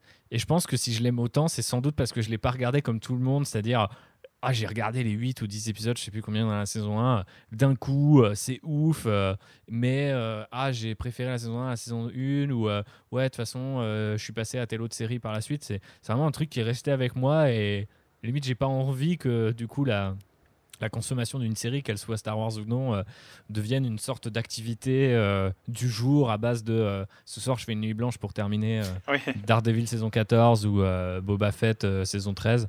J'ai juste envie de me dire que bah ouais, s'il y a un format épisodique faut que ça me raconte quelque chose chaque semaine, mais aussi que ça s'inscrive dans un, dans un tout, ou euh, au contraire, faire le choix de ne pas s'inscrire dans un tout, mais bah, de m'éclater la rétine euh, ou le cerveau euh, chaque semaine, parce que bah, chaque semaine, c'est plus cool que la semaine précédente. Quoi. Et, et en cela, je retrouve un peu l'opposition qu'on peut avoir entre euh, le Clone Wars de Tartakovsky, qui lui vachement comme ça dans le one-shot, euh, et des, successions de one-shot toujours plus incroyables, et euh, Filoni qui est beaucoup plus un diesel quoi, sur la durée, et il chauffe, il chauffe, et, et quand ça explose, c'est spectaculaire. Mais j'ai envie de garder un peu d'optimisme, c'est sûr. Oui, oui, non, non, mais c'est. Tu as raison, t'as absolument raison. Hein. J'essaye, j'essaye, Paul. Ne, ne casse pas tout. Mais après, bon, moi, c'est ce que j'aime aussi dans Clone Wars, hein, que tous les épisodes ne soient pas égaux et que ça puisse démarrer. Euh, c'est comme une peinture, tu vois, tous les. bien sûr que tu vas retenir que les tons les plus criards et les plus vifs et les plus forts, mais toutes les touches sont importantes, même celles qui sont dans les fonds, même celles qui sont en mi-teinte, tu vois. Et Clone Wars, au final, ce que tu en gardes, c'est une vision de tout, même l'épisode avec les droïdes. Ouais, tout à fait, bah, clairement. Et puis, euh, même ces épisodes-là, euh, parfois, ont une touche de, de, poésie ou de, ou de lyrisme qui, moi, personnellement, me laisse pas, même, me laisse pas indifférent. Ça a été dur, mine de rien, de faire cet article sur les meilleurs épisodes parce que des fois, j'étais là. Je sais que c'est fondamentalement pas l'un des meilleurs épisodes, mais il y a bah ce truc que j'aime énormément qui mériterait presque que j'écrive un petit paragraphe euh, juste pour, euh, pour piéger les gens quelque part à regarder. Euh. C'est ça les meilleurs articles, Thibaut. c'est à ça que ça sert. Mais c'est vrai, c'est à ça que ça sert. C'est dénicher des, des, des, choses qui ne sont pas faciles à distinguer du premier, du premier regard. Il faut qu'il y ait des gens pour, pour, pour, pointer du doigt et pour décoder. parce que sinon, on va vivre dans un monde de stéréotypes et de, de, de formules. Oui, oui, bah, c'est ce qu'on essaye forcément à, à, bord de l'Outrider de défendre aussi, et même dans une saga aussi pointue euh, et aussi euh, balisée que Star Wars, euh, et, encore plus sous l'ère Disney, parce que, bon, forcément, on s'inquiète toujours de, l'hégémonie d'une puissance pareille sur l'entertainment et, d'ailleurs au-delà, mais, mais on a encore envie de, croire qu'il y a, des artistes et aussi des techniciens hein, qui, qui ont des, belles histoires à nous raconter ou, euh, ou des innovations à, à, nous présenter. Donc ça sera toujours ce qu'on défend ici à bord de ce podcast. Et j'espère que euh, tu, tu l'auras compris. Et je, je, sais que tu l'as compris, mais j'espère que les gens qui, qui, ne connaissent pas encore ton travail, ou en tout cas qui ne connaissent pas ta vision de Star Wars, puisque j'imagine que c'est peut-être la première fois que tu peux te pencher sur le sujet comme ça dans un podcast. Bah ouais. Mais euh, j'espère que les gens euh, auront euh, un peu plus compris le personnage Paul Renault au, sein de la galaxie Star Wars. À, quoi tu ressemblerais dans, la galaxie Star Wars? Tu serais un vieux pilote sur Tatooine en train de, de, de, de, vendre ton art Bonne question. on va pas se leurrer, je serais un droïde. un pauvre droïde qui, qui essaie de bricoler des trucs dans un coin. Moi j'aime bien les droïdes, c'est peut-être pour ça qu'on s'entend bien finalement. moi aussi, j'aime bien le côté euh, anonyme. Quel est ton droïde euh, préféré, si t'en as, ou plusieurs? Euh. on, a fait récemment ce, ce, top sur les réseaux sociaux qui nous a valu beaucoup d'arguments et de débats. Ah oui, c'est vrai. J'aime bien le Chopper de, Rebels, il me, fait, bien marrer. Effectivement, c'était la bonne réponse. Merci. C'était même mon personnage préféré pendant, pendant longtemps, parce que j'ai trouvé, trouvé assez difficile à aimer la série au début. La première saison, j'avais commencé. Beaucoup de gens ont dit ça, ouais. Ouais, ouais, ben, ouais je m'attendais à Clone Wars, quoi. Et du coup, euh, le côté, le format super familial et tout, euh, ça m'a vite refroidi.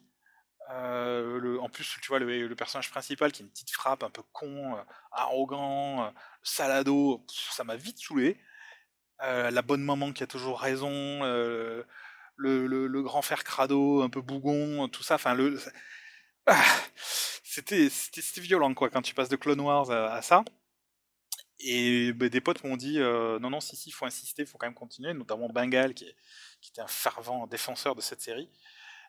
Et, qu'on salue. Et qu'on salue. et que s'il nous écoute, il doit venir faire un autre rider parce que ça serait vraiment très chouette. Bah, c'est un, gros fan gros fan, bah, ouais, bien sûr, il faut à tout prix, prix qu'il vienne. Et bah, du coup, ouais, il m'a convaincu. Puis justement, Ahsoka, il m'a dit euh, ouais, si t'aimes Ahsoka, il faut que tu vois, faut que tu vois Rebels. Donc, euh, du coup, voilà. Et c'est vrai qu'à partir de la saison 2, ça, ça, on sent qu'il y a, c'est repris un peu, que ça par Filoni, hein, tu sens qu'il est moins dans l'égarement. Je pense qu'il a été un petit peu submergé par la demande de Disney dans un premier temps et qu'après il a repris, il a pris ses marques et euh, voilà. Ouais, ça, s'est fait très vite, faut, faut, dire, mais effectivement, euh, encore une fois, il a prouvé que sur la durée, euh, il savait, il savait nous satisfaire. Ça fait un peu plus d'une heure et demie qu'on parle, donc je vais peut-être te libérer je sais que tu es euh, bien occupé, tel, tel un petit droïde astromécano que, que tu serais dans, dans l'univers Star Wars. Donc je vais te ah, remercier. C'est vraiment ça. c'est la meilleure comparaison que j'ai pu faire. ma vision du métier, de tout. Alors du coup, tu étais l'un de ces petits de, euh, droïdes euh, qui s'occupent des pod racers et si on t'appuie sur le nez, tu te, tu te replies euh, dans un coin. C'est un peu ça, même pas de, même pas de nom, rien. mais non, mais non, tout le monde connaît le, le, nom de, de, Paul Renault, très grand artiste de comics, très grand cover artiste. T'es gentil, mais bien de, bien de chez nous. Ça me déplaît pas le côté anonyme, vraiment. Je disais ça en rigolant, mais c'est un des c'est un des trucs que j'aime le plus dans mon métier, c'est vraiment d'être euh, derrière en fait, derrière les personnages et tout. Tout le monde s'intéresse à ça et toi tu es dans l'ombre, tu fais ton, ton boulot, c'est vraiment, euh, c'est vraiment cool quoi. Eh ben, on se quitte sur ces paroles euh, humbles, dignes d'un d'un autre génie discret qui est George Lucas. Merci encore d'avoir euh, accepté de nous rejoindre à bord, euh, Paul. Et euh, bah, on se dit à très vite, bah, soit en salon quand on pourra faire des salons, et puis sinon dans les pages de Tarot chez Marvel. Eh bah oui, écoute, ouais. je te remercie beaucoup. Hein, c'était vraiment très sympa de pouvoir discuter de tout ça. Mais avec plaisir. Allez, à bientôt. À bientôt.